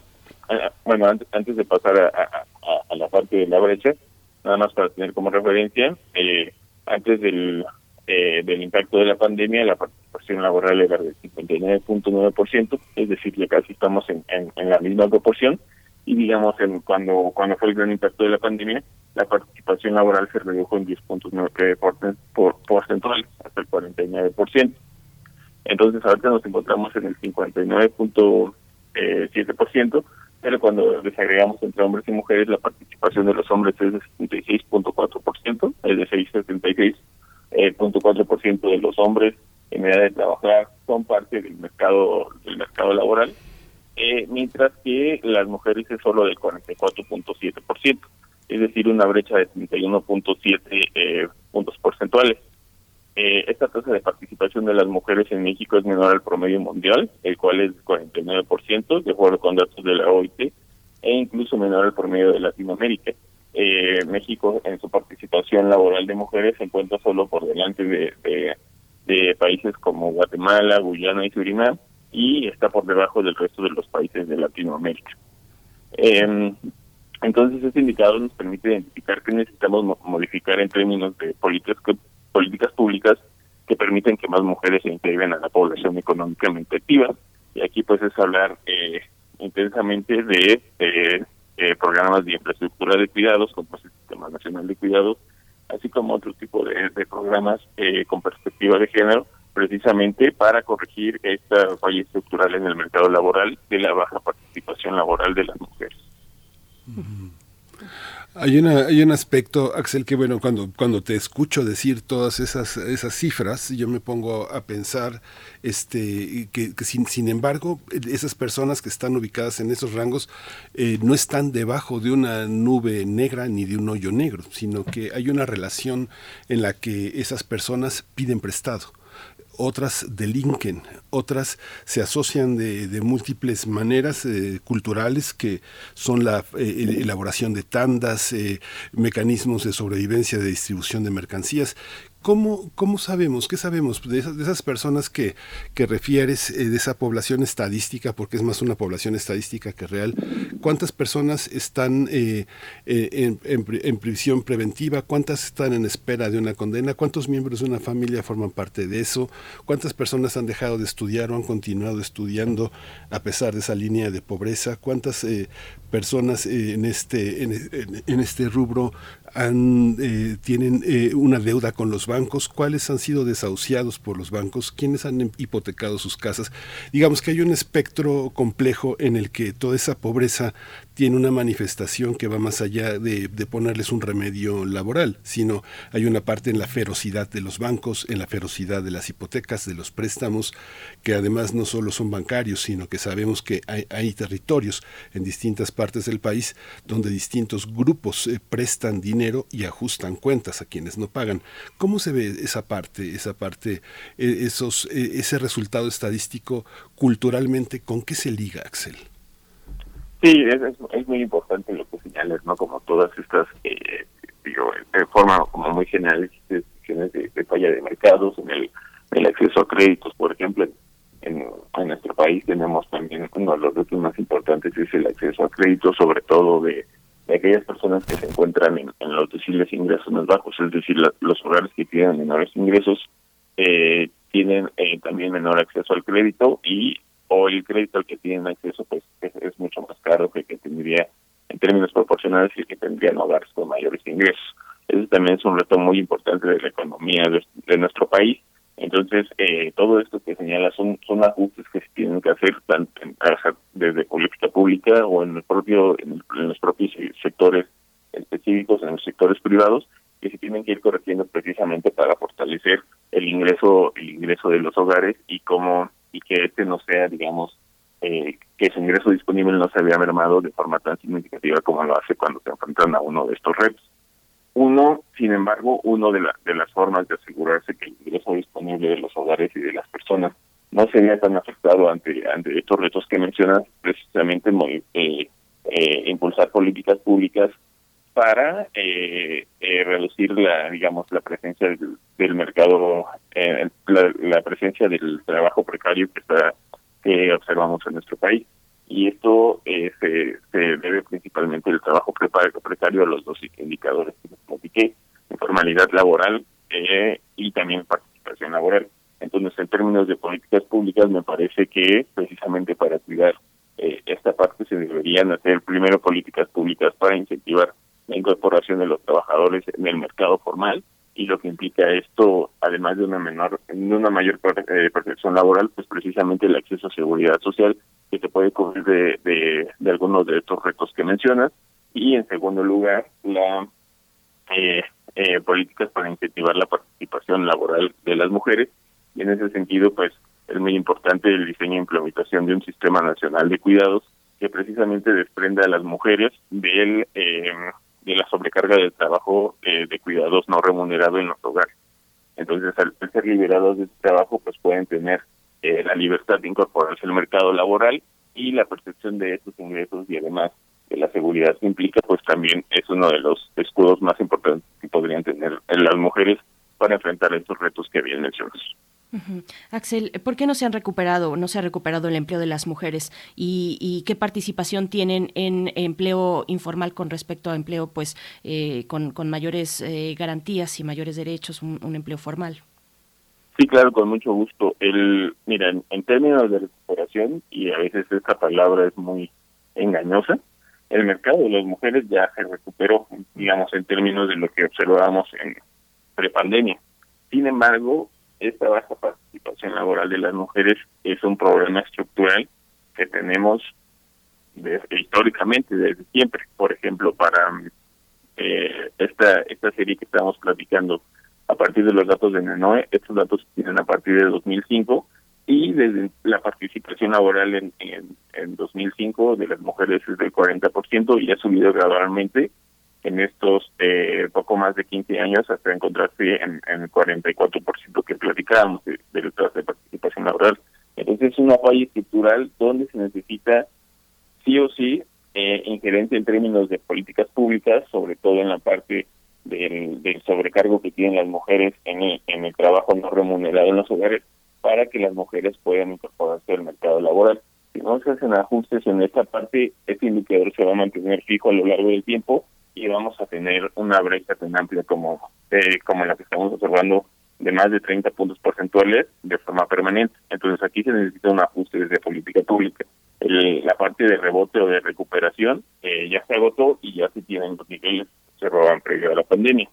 Ahora, sobre la parte de informalidad, como bien les mencionaba, hay una relación muy estrecha entre informalidad laboral y pobreza laboral. Ya vimos que los estados donde hay más informalidad laboral también son los estados donde hay una mayor proporción de la población en situación de pobreza laboral y que afecta en mayor proporción a las mujeres. Cuando desagregamos la serie de informalidad laboral entre hombres y mujeres, el 49.1% de los hombres se encuentran en esta situación, los del personal ocupado, mientras que para las mujeres es del 54.8%. Entonces también hay una brecha un poco más amplia de cuatro puntos porcentuales entre hombres y mujeres, y esta brecha es eh, eh, eh, constante a lo largo de las entidades del país. Entonces, nuevamente, al igual que en, participación laboral, eh, este indicador ya tiene, el, digamos, los mismos niveles eh, observados previo al impacto de la pandemia, pero permanece eh, considerablemente alta de forma histórica. Este es un problema histórico del mercado laboral en nuestro país. Tanto la alta informalidad que observamos, así como la baja participación laboral de las mujeres. Bien. Pues muchas sí, es, abrumador el panorama informativo. Axel Eduardo González, si tú no tienes alguna otra cosa que, eh, que agregar, te agradecemos muchísimo eh, esta, este panorama y estas propuestas.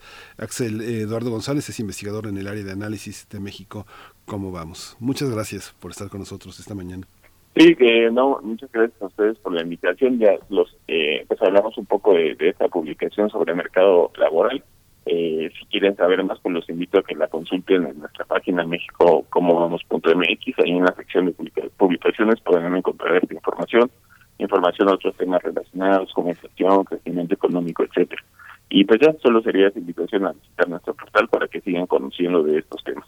Muchísimas gracias, Axel Eduardo González. Pues ahí está en la página mexico.como-vamos.mx eh, este estudio, el mercado laboral al cierre de 2021, la participación laboral, informalidad y pobreza laboral sin cambio de rumbo es la manera en la que titulan esta entrega. Muchas gracias. Hasta pronto, Axel. Hasta pronto. Muchas gracias a ustedes. Pues nosotros nos vamos a despedir, Miguel Ángel. Prácticamente ya nos dieron las, las 9 de la mañana. Nos vamos ya sin, dice Violeta Berber, que nos vamos con la segunda parte de la música 3 para cerrar esta programación musical de Lali Morales. Así que vamos a escuchar esta, esta composición de Moncayo.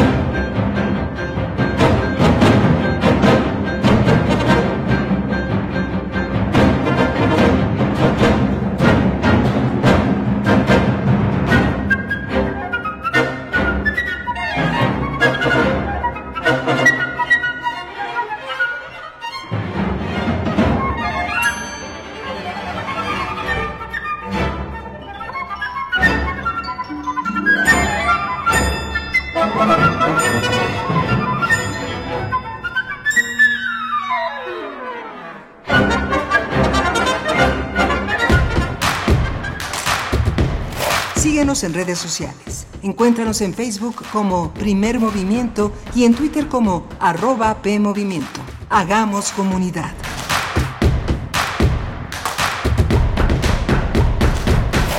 Hipócrates 2.0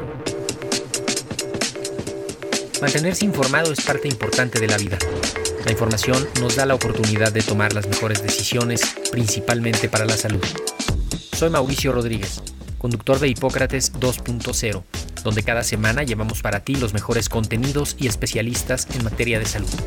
Escúchanos. Hipócrates 2.0, martes a las 18 horas, por Radio UNAM. Experiencia sonora. Para participar en el ejercicio de revocación de mandato necesitas tres cosas. Tu INE vigente. Pero si su vigencia es 2021, podrás utilizarla para participar. Deberás usar cubrebocas cuando vayas a la casilla. Y ubicar tu casilla en INE.mx. El ejercicio de revocación de mandato va y va muy bien.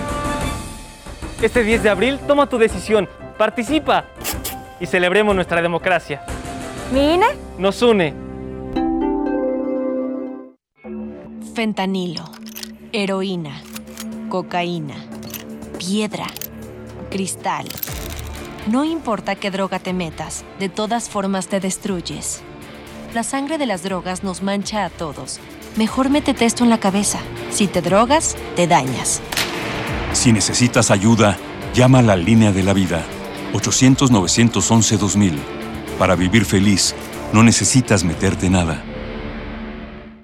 ¿Sabes qué tienen en común? El polvo de una estrella durmiente, el moco de King Kong o el enano más alto de todos. Pues que a todos los puedes encontrar en la radio. Solo tienes que decir las palabras mágicas. Para tus orejas y escúchanos todos los sábados a las 10 de la mañana por Radio UNAM. Experiencia sonora.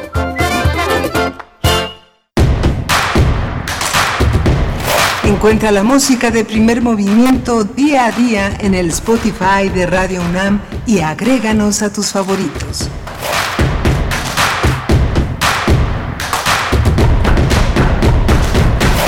Buenos días, estamos de vuelta en primer movimiento en este martes, martes primero de marzo ya de 2022. Llegamos a las 9 con 3 minutos de la mañana para iniciar nuestra tercera hora de transmisión, una transmisión en vivo a través del 96.1 de la frecuencia modulada desde Ciudad de México y el 860 de AM, también para todo el mundo en www.radio.unam.mx. Les saludamos, queridos amigos y amigas de primer movimiento. Desde acá, desde Ciudad de México, se encuentra esta mañana Socorro Montes en los controles técnicos a cargo de la consola, Violeta Berber en la asistencia de producción en cabina y Frida Saldívar con un poco de distancia en la producción ejecutiva, Miguel Ángel Quemain a la voz. ¿Cómo estás, Miguel Ángel?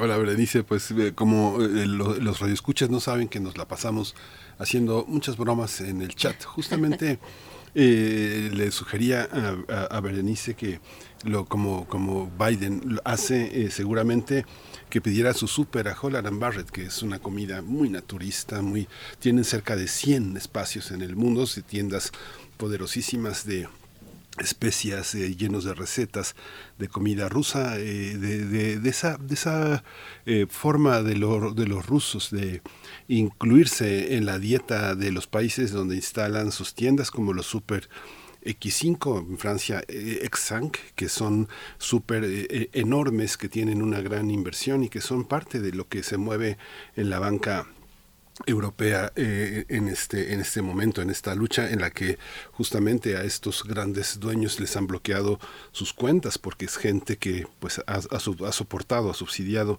el gobierno de Putin de una manera muy muy fuerte. Lo mismo pasa en Nueva York, en Los Ángeles, que son grandes influencias rusas. Y lo que decíamos, Berenice, también es que se pone en evidencia el tema de las lenguas. Hay un gran libro que, del que hemos hablado algunas veces en primer movimiento, que es el Danubio, de Claudio Magris, un río que cruza la Europa y que pone también de manifiesto la enorme cantidad de lenguas. Hablábamos de este, hay una cerca de la, tercera parte del país que son rusos que hablan, son ucranianos que hablan rusos, pero que no están reconocidos como uh, ruso hablantes. Eh, ser ruso hablante te da una serie de derechos y de importancia, pero que no son reconocidos como parte, como pasa en Europa, en Francia el occitano, que representa un 12%, pues es una de las más grandes minorías.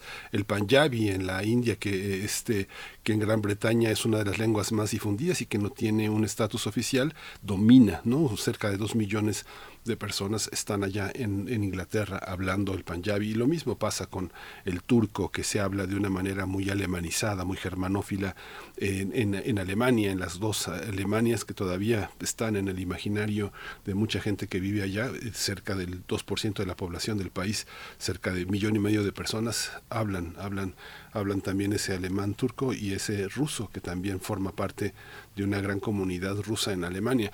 En fin, hay una parte de Rusia que no es tan visible, pero que también hay otras lenguas. En España las lenguas también tienen una parte muy importante que no tienen el suficiente reconocimiento, a pesar de que hay una industria editorial que la sostiene, el vasco, el, gallego, el catalán, el, este, todo, el valenciano, todas las lenguas de la, de la, este, de la España de la España que solo habla español, de la España castellana, pues es una, una España muy rica, subterránea y llena de significados.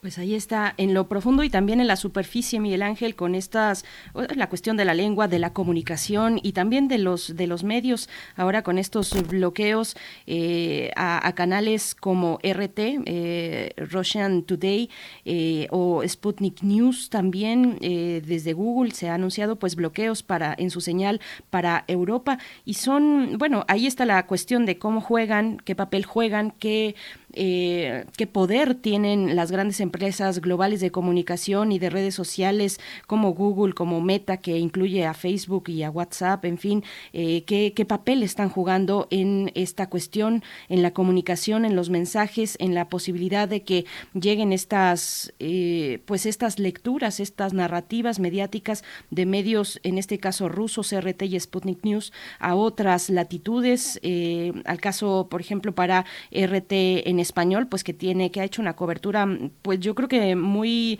eh, muy, muy, muy valiente tal vez decirlo o o tal vez eh, eh, por la consideración un, esfuerzo grande porque es es un equipo lo que uno alcanza a ver desde fuera. Yo he seguido eh, desde el principio desde RT he seguido toda esta cuestión de la de, las tensiones bélicas y, yo veo un equipo pequeño. Lo que he visto y no me he casi separado de, esos canales son unos cuatro o cinco conductores titulares que se la han, han aventado pues jornadas maratónicas dando cuenta eh, haciendo sus reportajes. Tienen un corresponsal en Donetsk que tampoco ha descansado, está todo el tiempo ahí reporteando desde el principio, eh, pues lo que de, este momento de tensión, lo que está pasando en esa zona de Donbass, en Donetsk, y, pues bueno, ahí se ve eh, pues una, una posibilidad, es una posibilidad que encuentra sus bloqueos desde estas grandes empresas. Hay que tener la versión de los distintos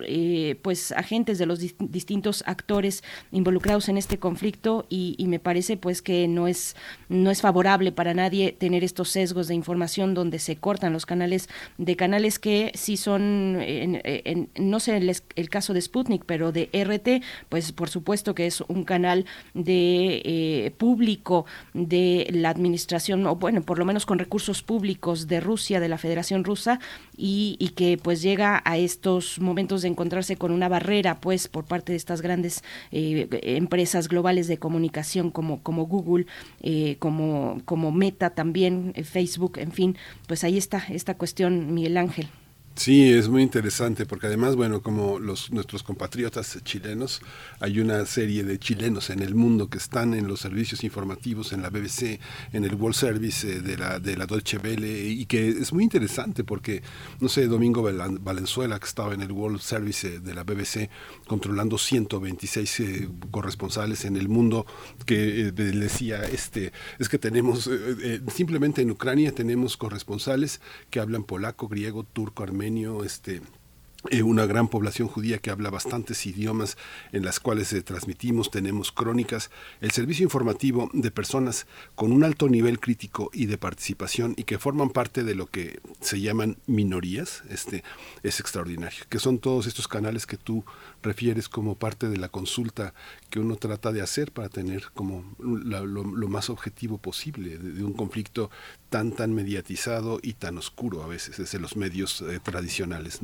Sí, así este corresponsal que para RT español en eh, RT en español, eh, este corresponsal que les comento en Donetsk, pues eh, pues sí, manejando una, una gran cantidad de, de, lenguas, una gran posibilidad de, moverse, de acercarse a la, a la gente y, y, compartir ya después en español, pues hacer esta traducción en, en ese momento, pues bueno, es, es de verdad un, un trabajo, un esfuerzo pues considerable el que se está realizando desde sus espacios, al menos lo que yo he podido ver también han hecho han consultado pues a analistas, a especialistas latinoamericanos y eso también es interesante ver recuperar, recoger estas voces desde los distintos países de la región de Latinoamérica, muchos chilenos como comentas, muchos mexicanos también a nivel de especialistas que son consultados por estos medios y que nos dan una versión pues eh, una, una versión profunda, una versión necesaria también del conflicto en Ucrania. Pero bueno, eh, ustedes cómo lo, cómo lo ven, cuéntenos en redes sociales.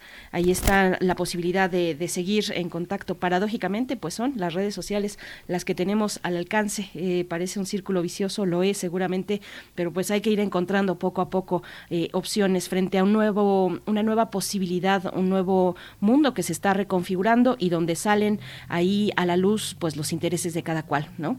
Pues bueno, eh, coméntenos, coméntenos en redes sociales. Nosotros para esta hora vamos a tener en unos momentos la poesía necesaria en la voz y selección de Miguel Ángel Quemain. Después tendremos la mesa del día. Vamos a hablar de música con Jaramar Soto, cantante, compositora y directora del proyecto Jaramar, eh, que lanza su más reciente eh, disco, Todas las naves del mundo. Será eh, presentado el domingo 13 de marzo en el Teatro de la Ciudad de Esperanza Iris. Pues ahí están nuestros contenidos para esta hora, 9 con 12. Y si estás listo, Miguel Ángel, nos vamos con la poesía. Vamos a la poesía.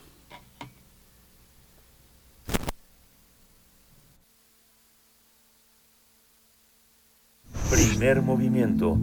Hacemos comunidad con tus postales sonoras. Envíalas a primermovimientounam.gmail.com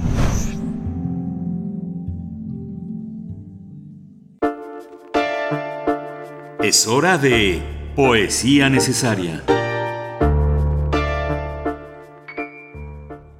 Hoy en la poesía necesaria, un poema extraordinario de Octavio Paz, una historia, una historia de nadie. Se llama La calle y lo acompaño con una canción de París Combo que se llama A donde nos lleva el viento.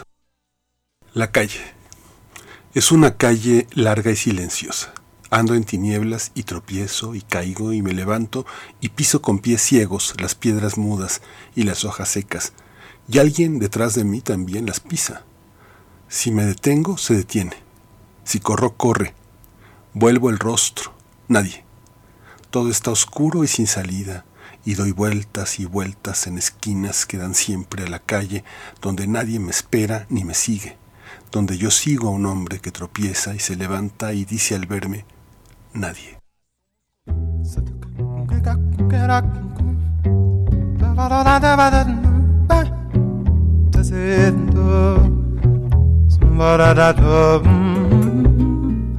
Depuis longtemps, je ne sais pas où me mène le vent.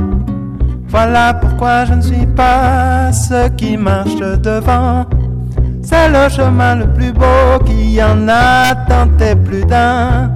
Le mien se fait au sabot que je pose tous les matins.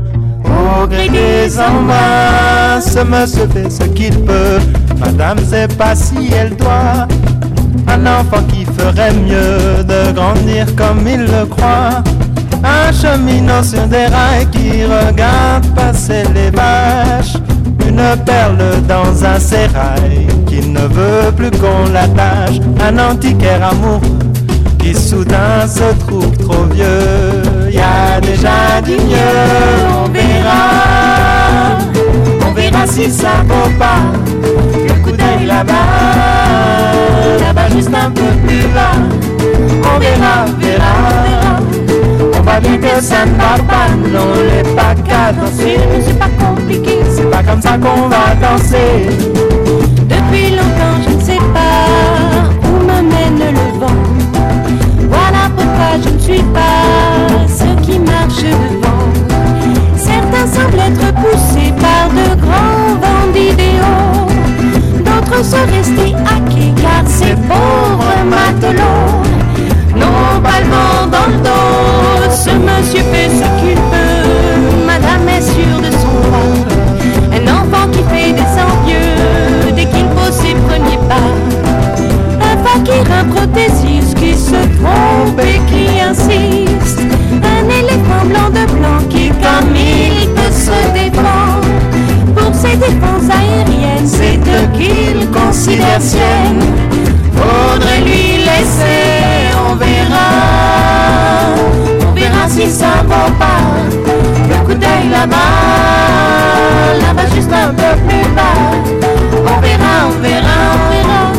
On voit bien que ça ne va pas. Non, est pas.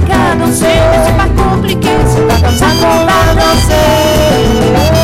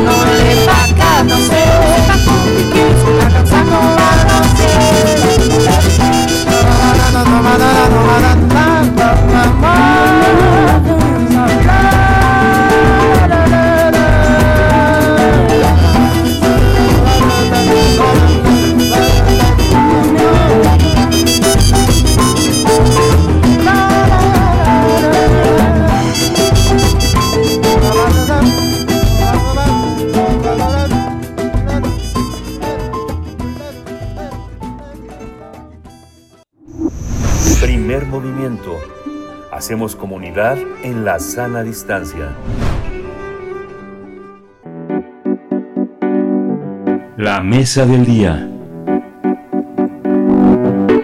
Con 40 años de carrera, 30 como solista, Jaramar aborda el mestizaje como tema central de su más reciente disco, Todas las naves del mundo, canciones viajeras del mestizaje. Se trata de un trabajo discográfico con canciones surgidas en la España de la época de la conquista, es decir, con la interacción de distintas culturas con líricas y formas melódicas que migraron a América.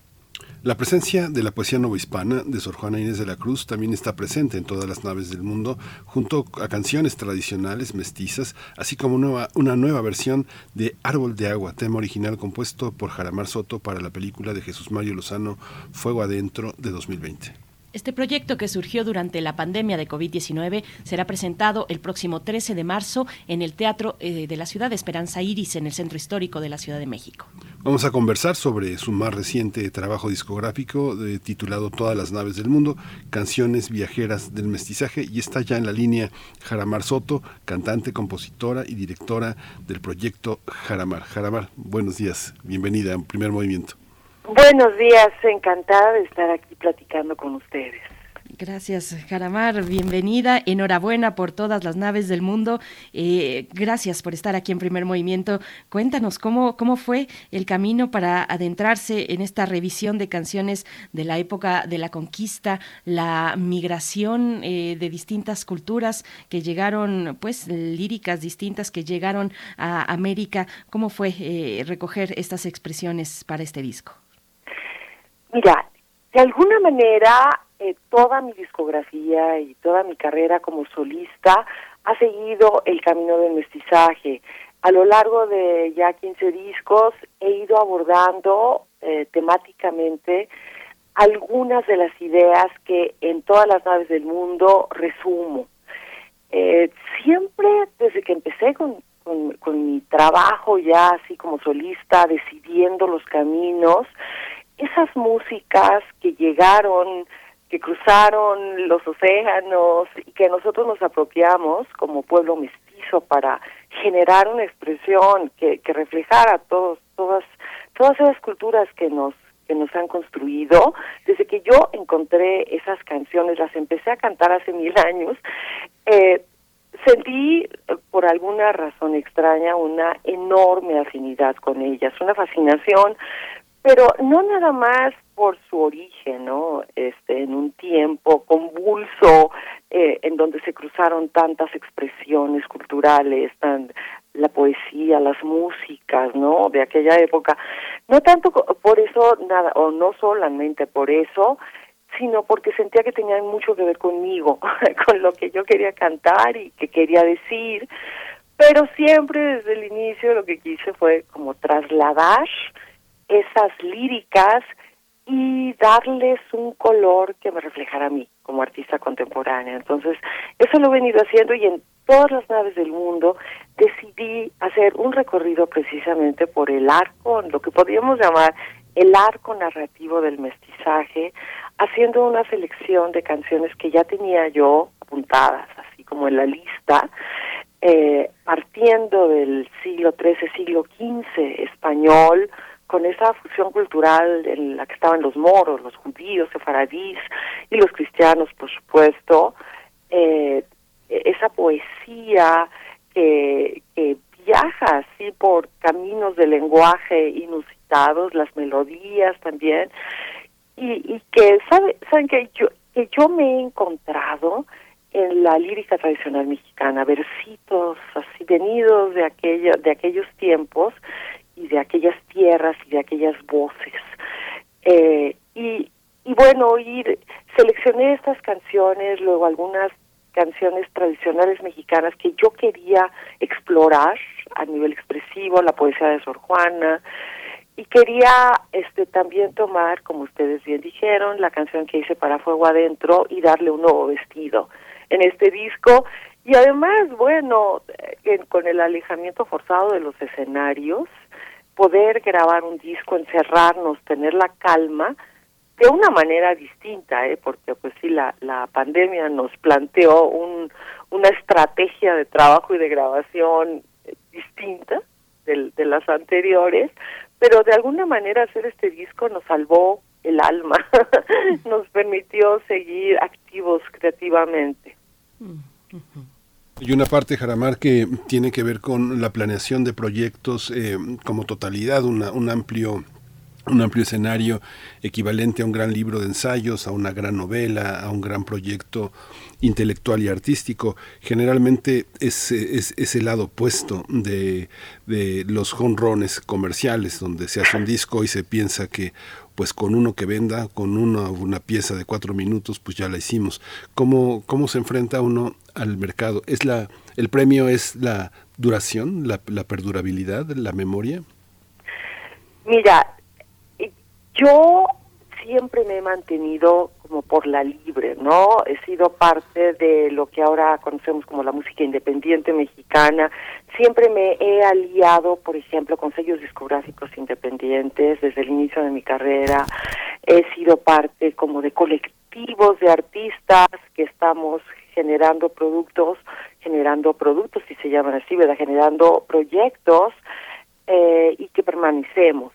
Creo que una de las de las cosas que, ha distinguido mi trabajo a lo largo de todos estos años es que no solamente ha permanecido vigente, sino que he ido construyendo nuevos proyectos que me llevan por un camino de transformación. Cada uno de mis discos aborda un momento distinto de mi vida, suena diferente, aunque haya una esencia detrás de esto. Y bueno, eso nada tiene que ver con la industria, ¿verdad? aunque es, es imposible eh, desprenderse totalmente de, de los mecanismos de funcionamiento de esa industria, porque los discos se tienen que distribuir, la música tiene que llegar a su público, y esto ha ido encontrando nuevos caminos, ¿no? Este, ahora todos sabemos que la música existe principalmente en las plataformas digitales. Es, esa es la vía de, de distribución y bueno, todos mis discos están en todas las plataformas que están allí a nuestra disposición y pero también sigo haciendo discos completos, no nada más lanzando sencillos, como tú dices, ¿verdad? No puedo abandonar esta idea romántica de construir un una colección de canciones que tengan un hilo conductor, que haya una temática que traten de desgranar en su conjunto esas canciones, que, que sea una narrativa, ¿no? De principio a fin. No puedo dejar de pensar en el orden de las canciones de un disco, a pesar de que la, el público así eh, consuma canciones sueltas, ¿no? En las plataformas, en Spotify y todo esto eh, no puedo dejar de pensar en el disco físico que la gente pueda tomar entre sus manos y atesorar, ¿no? Y poner en, allí en el estante como parte de su colección. Esa parte como que podríamos llamar romántica no me ha abandonado, pero pero sí me esmero por estar presente en los otros ámbitos y que mi música de esa manera cumpla con su propósito, que es llegar a su público, ¿no? Es hacer ese ese contacto, es tocar al otro, no puede existir. Eso, ¿sabes qué? Eso lo notamos muy intensamente ahora en la pandemia. Cuando de pronto se cerraron las puertas, nos tuvimos que encerrar y desaparecieron los escenarios. Allí sí dices, híjole, ¿qué hago ahora? ¿Cómo mi voz cómo va a traspasar los muros de mi casa, ¿no? Y bueno, estaban, estaban los streamings, todo esto, pero, pero, este, entonces, esa necesidad de que la música llegue al otro, a, a una escucha, a alguien que la haga parte de su vida, como sigue siendo una parte tan importante de, de lo que hacemos, entonces tenemos que entrarle a todas las vías que sí nos marca la industria. Jaramar, yo quería llevarte precisamente para allá, para el tema de la pandemia y la música, eh, cómo se ha replanteado, se han replanteado las maneras de presentar la música, de hacerla también y de relacionarse con el público. En ese sentido, ¿qué, qué se queda y, qué sirvió para un momento específico, en los momentos más eh, complicados, en aquellos meses más complicados de encierro. Pero, pero antes de que nos comentes, de que nos sigas eh, pues llevando a ese lugar de tu creación musical, eh, Jaramar, te pido que pues escuchemos, escuchemos un poco de tu música, Las olas del mar, si nos quieres compartir de qué se trata un poco del contexto de esta canción. Es una canción tradicional de Veracruz, que tenía yo muchísimo tiempo queriendo traer a mi repertorio. Es una canción que me encanta, que tiene esta frescura, esta poesía y que toca algunas líneas que me he encontrado en la lírica tradicional venida de España. ¿eh? Eh, y, y, bueno, es una canción de la que hay muchas versiones, muchos versos, y yo escogí los que más me gustaban. Muy bien, vamos entonces a escuchar Las olas del mar.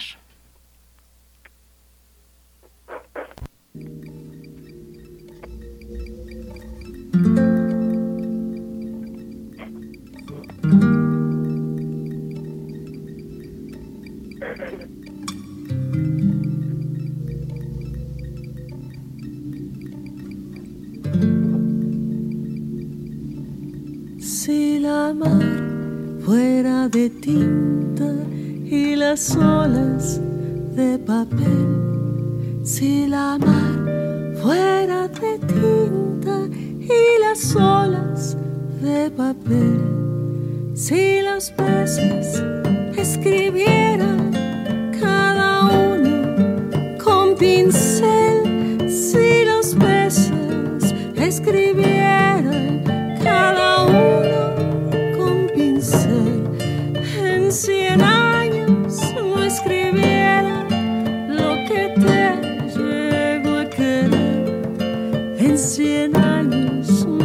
escribiera lo que te llego a querer.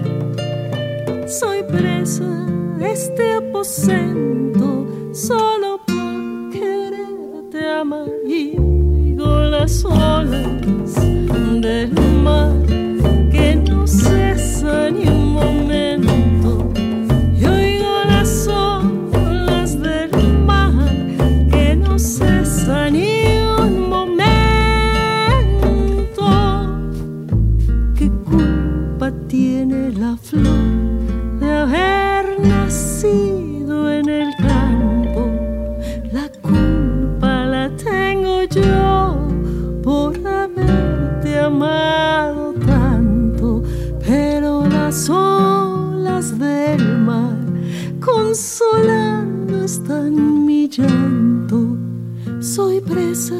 este aposento solo por quererte amar. Y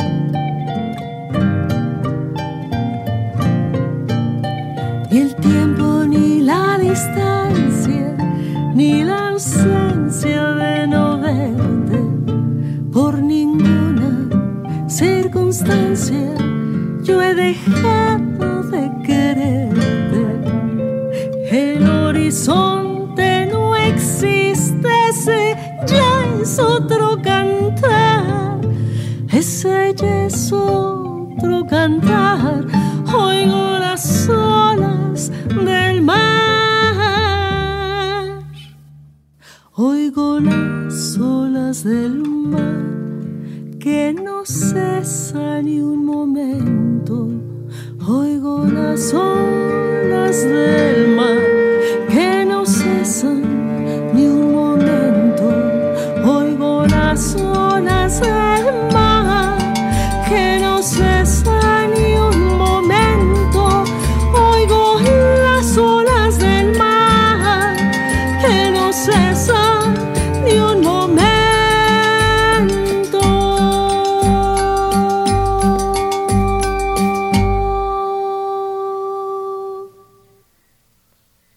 Las olas del mar.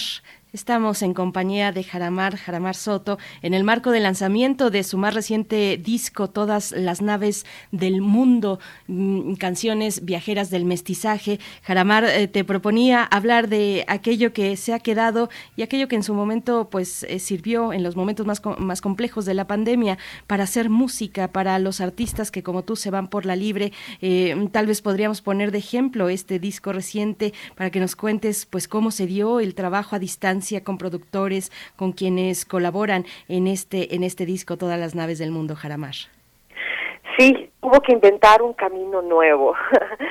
Cuando empezó la pandemia y nadie sabía qué iba a suceder, primero esperamos, ¿no? No, esto va a durar poquito, pero empezaron las cancelaciones de conciertos, empezaron este, a posponerse todos los proyectos, pero yo tenía el del disco. El del disco, afortunadamente, eh, vino un apoyo de uno de los eh, fondos de apoyo a artistas para producción del Estado de Jalisco en este caso, y entonces cuando salió ese apoyo yo dije, sí vamos a poderlo hacer y esto va a ser maravilloso porque con todos los conciertos cancelados estamos en la más terrible depresión, sin trabajo y todo. Eh, entonces empezamos a buscar la manera para grabar. Afortunadamente también, igual que muchos músicos independientes, yo tengo un pequeño estudio en mi casa que eh, hasta ahora no habíamos usado para grabar un disco entero, sino algunas cosas por allí, ¿no? Y, y bueno, decidí con mi equipo que eso nos iba a permitir hacer el disco de una manera distinta, ¿no? Grabando músico por músico, instrumento por instrumento, de uno en uno, cuidando todas las medidas de sanidad, grabando con cubrebocas, pero pero sin poderlo ensayar antes. Eso sí fue un un este algo inédito, eh, imaginando en maquetas digitales cómo podía sonar, mandando partituras, mandando maquetas a cada uno de los músicos convocados que que por fuerza en este caso, y bueno, así suele ser en cada uno de mis discos, eran los músicos más cercanos a mi trabajo, que yo conocía perfectamente, que conocía nuestra forma de trabajar, que se sumaron con mucho gusto al, al disco, ¿no? Entonces trabajé muy de cerca con Luciano Sánchez, que fue el productor, arreglista, eh, quien grabó a todos los músicos en el estudio. Entre él y yo eh, fuimos construyendo las maquetas, decidiendo los instrumentos, cómo iba a ser, y, y planeando cómo íbamos a ir eh, armando capa por capa este disco. Y nos tardamos más, porque era un camino que no habíamos seguido nunca antes, eh, y pero lo fuimos haciendo y no había prisa, ¿no? Afortunadamente la pandemia nos dio el tiempo, la la este la posibilidad de dedicarnos sin, sin distracciones a una producción así y bueno, fue buena parte del año pasado. Caramar, hay una, hay una, en lo que refiere siempre hay una visión de equipo, una visión de conjunto que a pesar de la pandemia, de que uno tiene amigos, gente que tiene hábitos muy distintos, una vida muy distinta a la que hay en un grupo entre distintos miembros, hay esa confianza de protegerse uno al otro. En este, esto que dices, hubo afortunadamente un apoyo de Jalisco. Siempre hay un apoyo, pero en estos últimos tiempos hubo, hubo una, una cuestión en la que eh, se decía, siempre le dan el apoyo a los mismos. Y por otra parte, las personas con una larga trayectoria, con una larga experiencia como tú, eh, es difícil, a veces es frustrante pedir apoyos. Este, alguien como tú pienso que esperaría ser llamada, ser reconocida y que los apoyos se le ofrecieran. ¿Cómo es esta, cómo es esta dualidad en estos tiempos? Un poco el reclamo en el que los jóvenes artistas este, piensan que no van a poder seguir y por otra parte las personas con mayor trayectoria que esperan por fin una especie de reconocimiento, de, de aplauso a tantos años de resistencia. ¿Cómo se da esa, esa dualidad de Jaramar? Mira, es una realidad en la que vivimos. Digo, no hay nada que hacerse. Yo sé que por más trayectoria que tenga, no puedo dejar de necesitar convencer, convencer no solamente al público, a los públicos nuevos que están llegando, ¿no? Sino también a quienes eh, programan los festivales, a quienes programan los espacios escénicos, eh, sobre todo porque yo me muevo en el mundo, digamos, cultural, ¿no? O sea, en, en los ámbitos culturales, en festivales culturales, en teatros, etcétera. Eh, entonces, llega gente nueva eh, que no te tiene así como en la mira, ¿no? Pero además es muy cierto que tienes tú continuamente que estar buscando esas opciones, buscando esos caminos, buscando los apoyos de producción, haciendo alianzas, Afortunadamente, eh, también sucede algo, yo lo he comentado varias veces.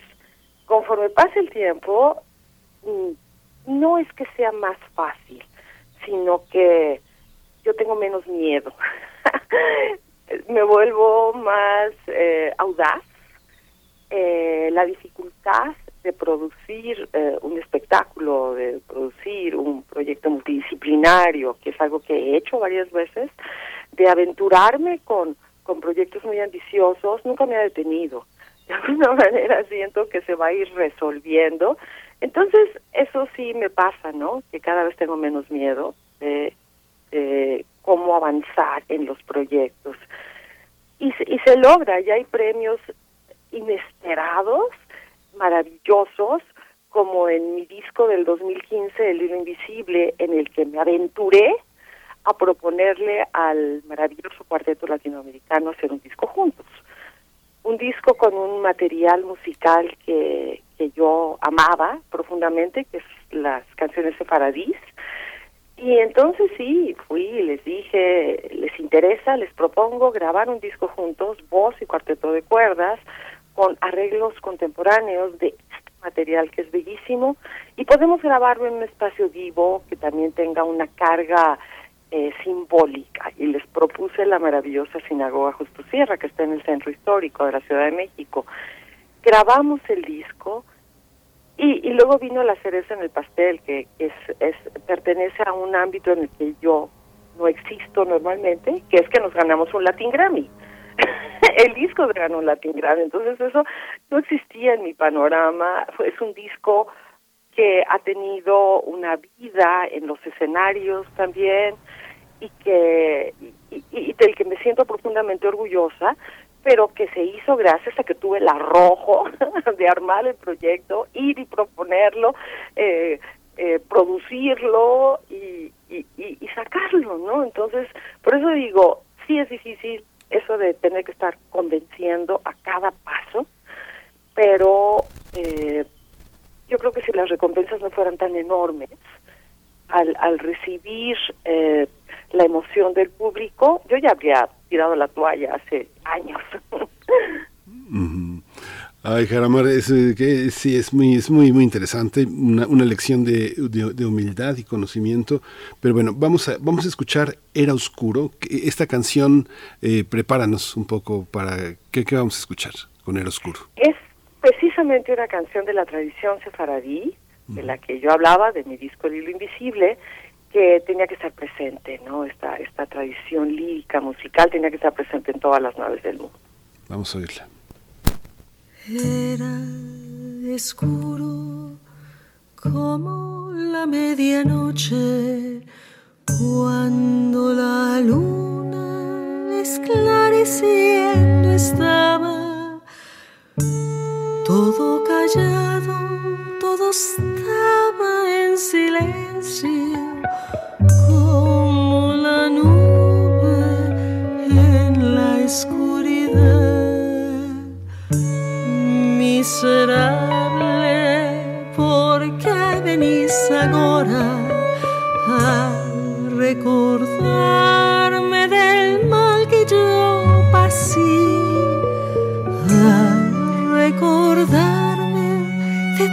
toda mi vida y estas palabras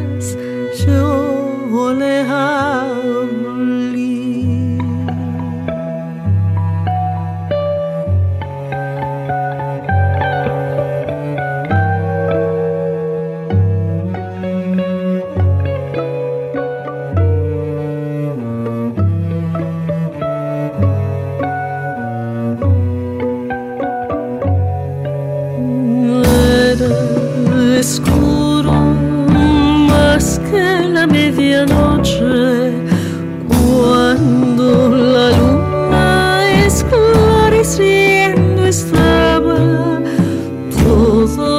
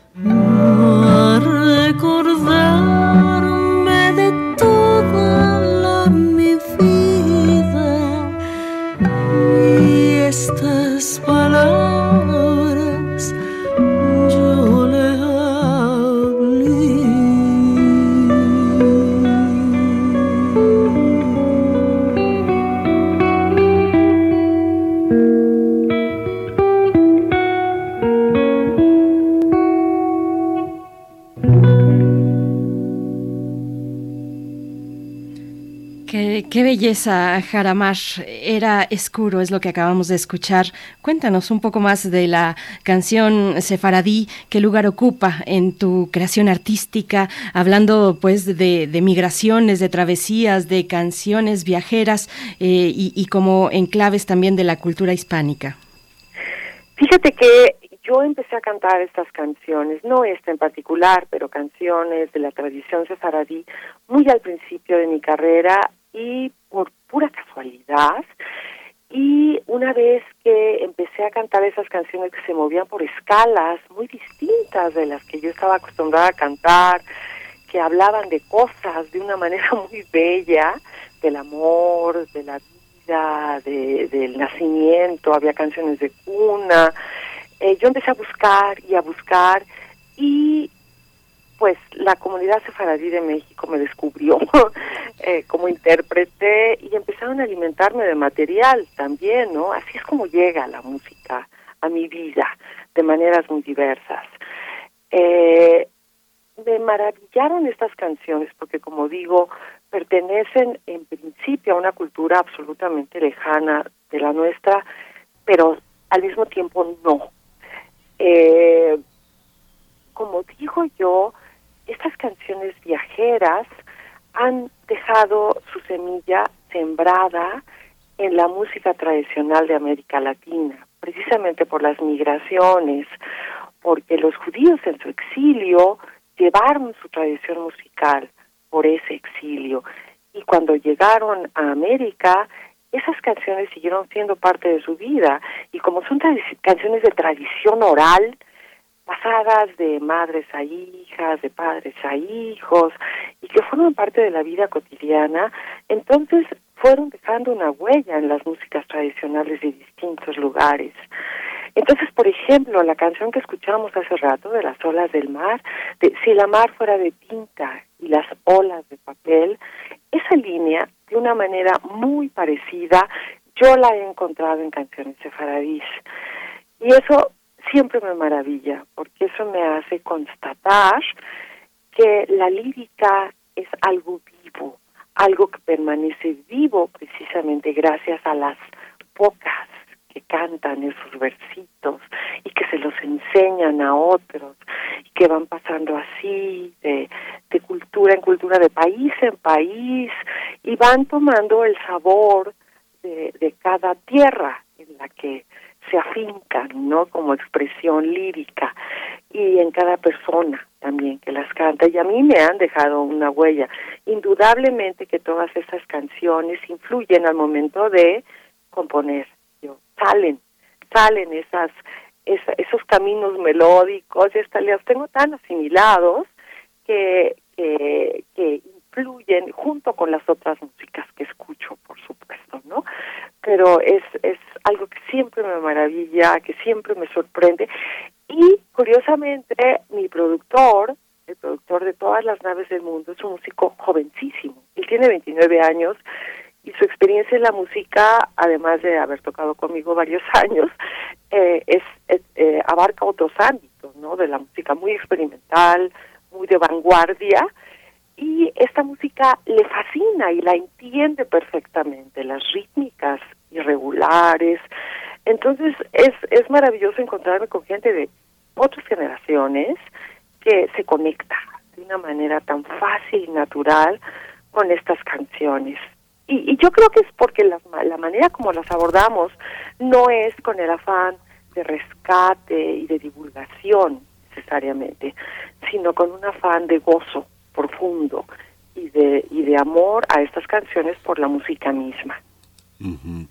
Oye, Jaramar, y eh, el panorama de voces mexicanas, de grandes cantantes, eh, como hay un hay una particularidad hay una hay una algo que unifique esta manera de interpretar está en nosotros los escuchas hay algo que que, te que te ligue a otras mujeres cantantes a otras colegas digámoslo así bueno este yo me acerco a cantantes muy diversas bueno sí me sí me han agrupado en distintos momentos con mujeres.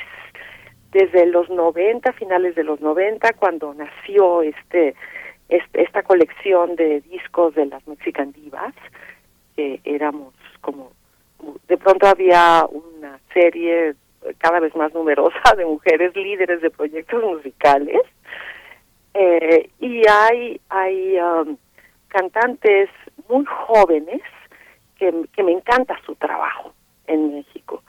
Hay uh, de, distintas, de distintos géneros. Tengo que decir que yo, con algunas excepciones de cantantes excepcionales que me han, que me han marcado a lo largo de mi vida, como Montserrat Figueras, como Dulce Pontes, como Marisa de Portugal, eh, como Humo Sangaré de, África, no sé, cantantes muy diversas. Eh, yo escucho, yo escucho géneros muy diferentes. Entonces, yo puedo decir que Montserrat Figueras eh, ha, ha influido en mi trabajo igual que Cassandra Wilson.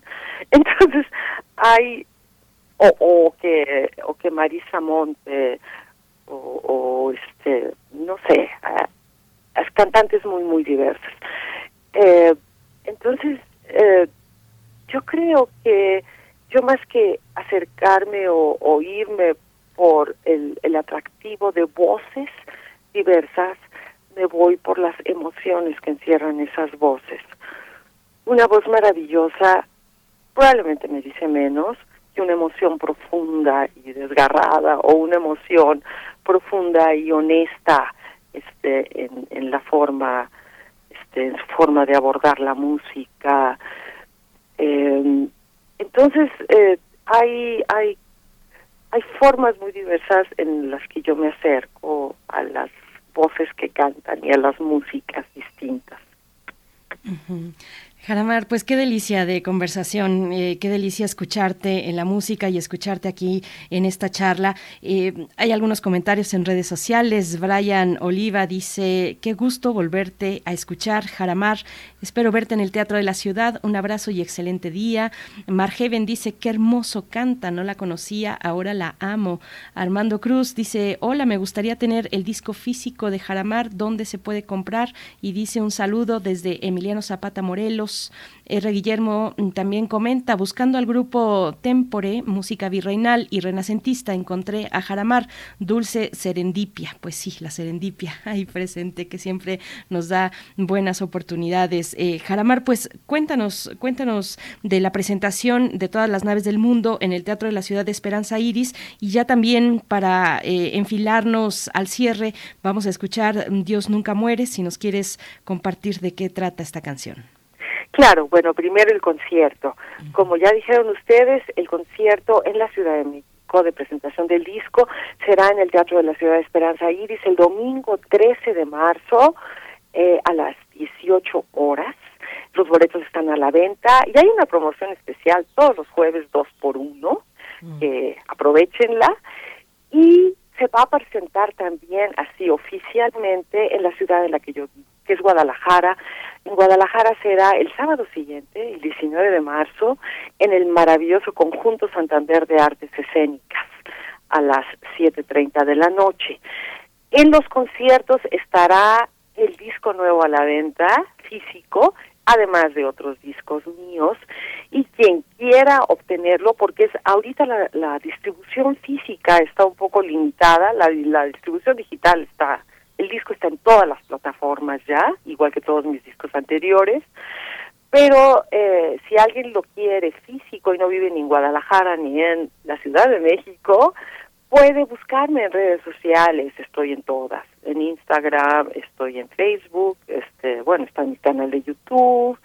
Escríbanme a mis a mis páginas oficiales en estas redes y les podemos enviar el disco por supuesto, que es algo que empezamos a hacer mucho en la pandemia, ¿eh?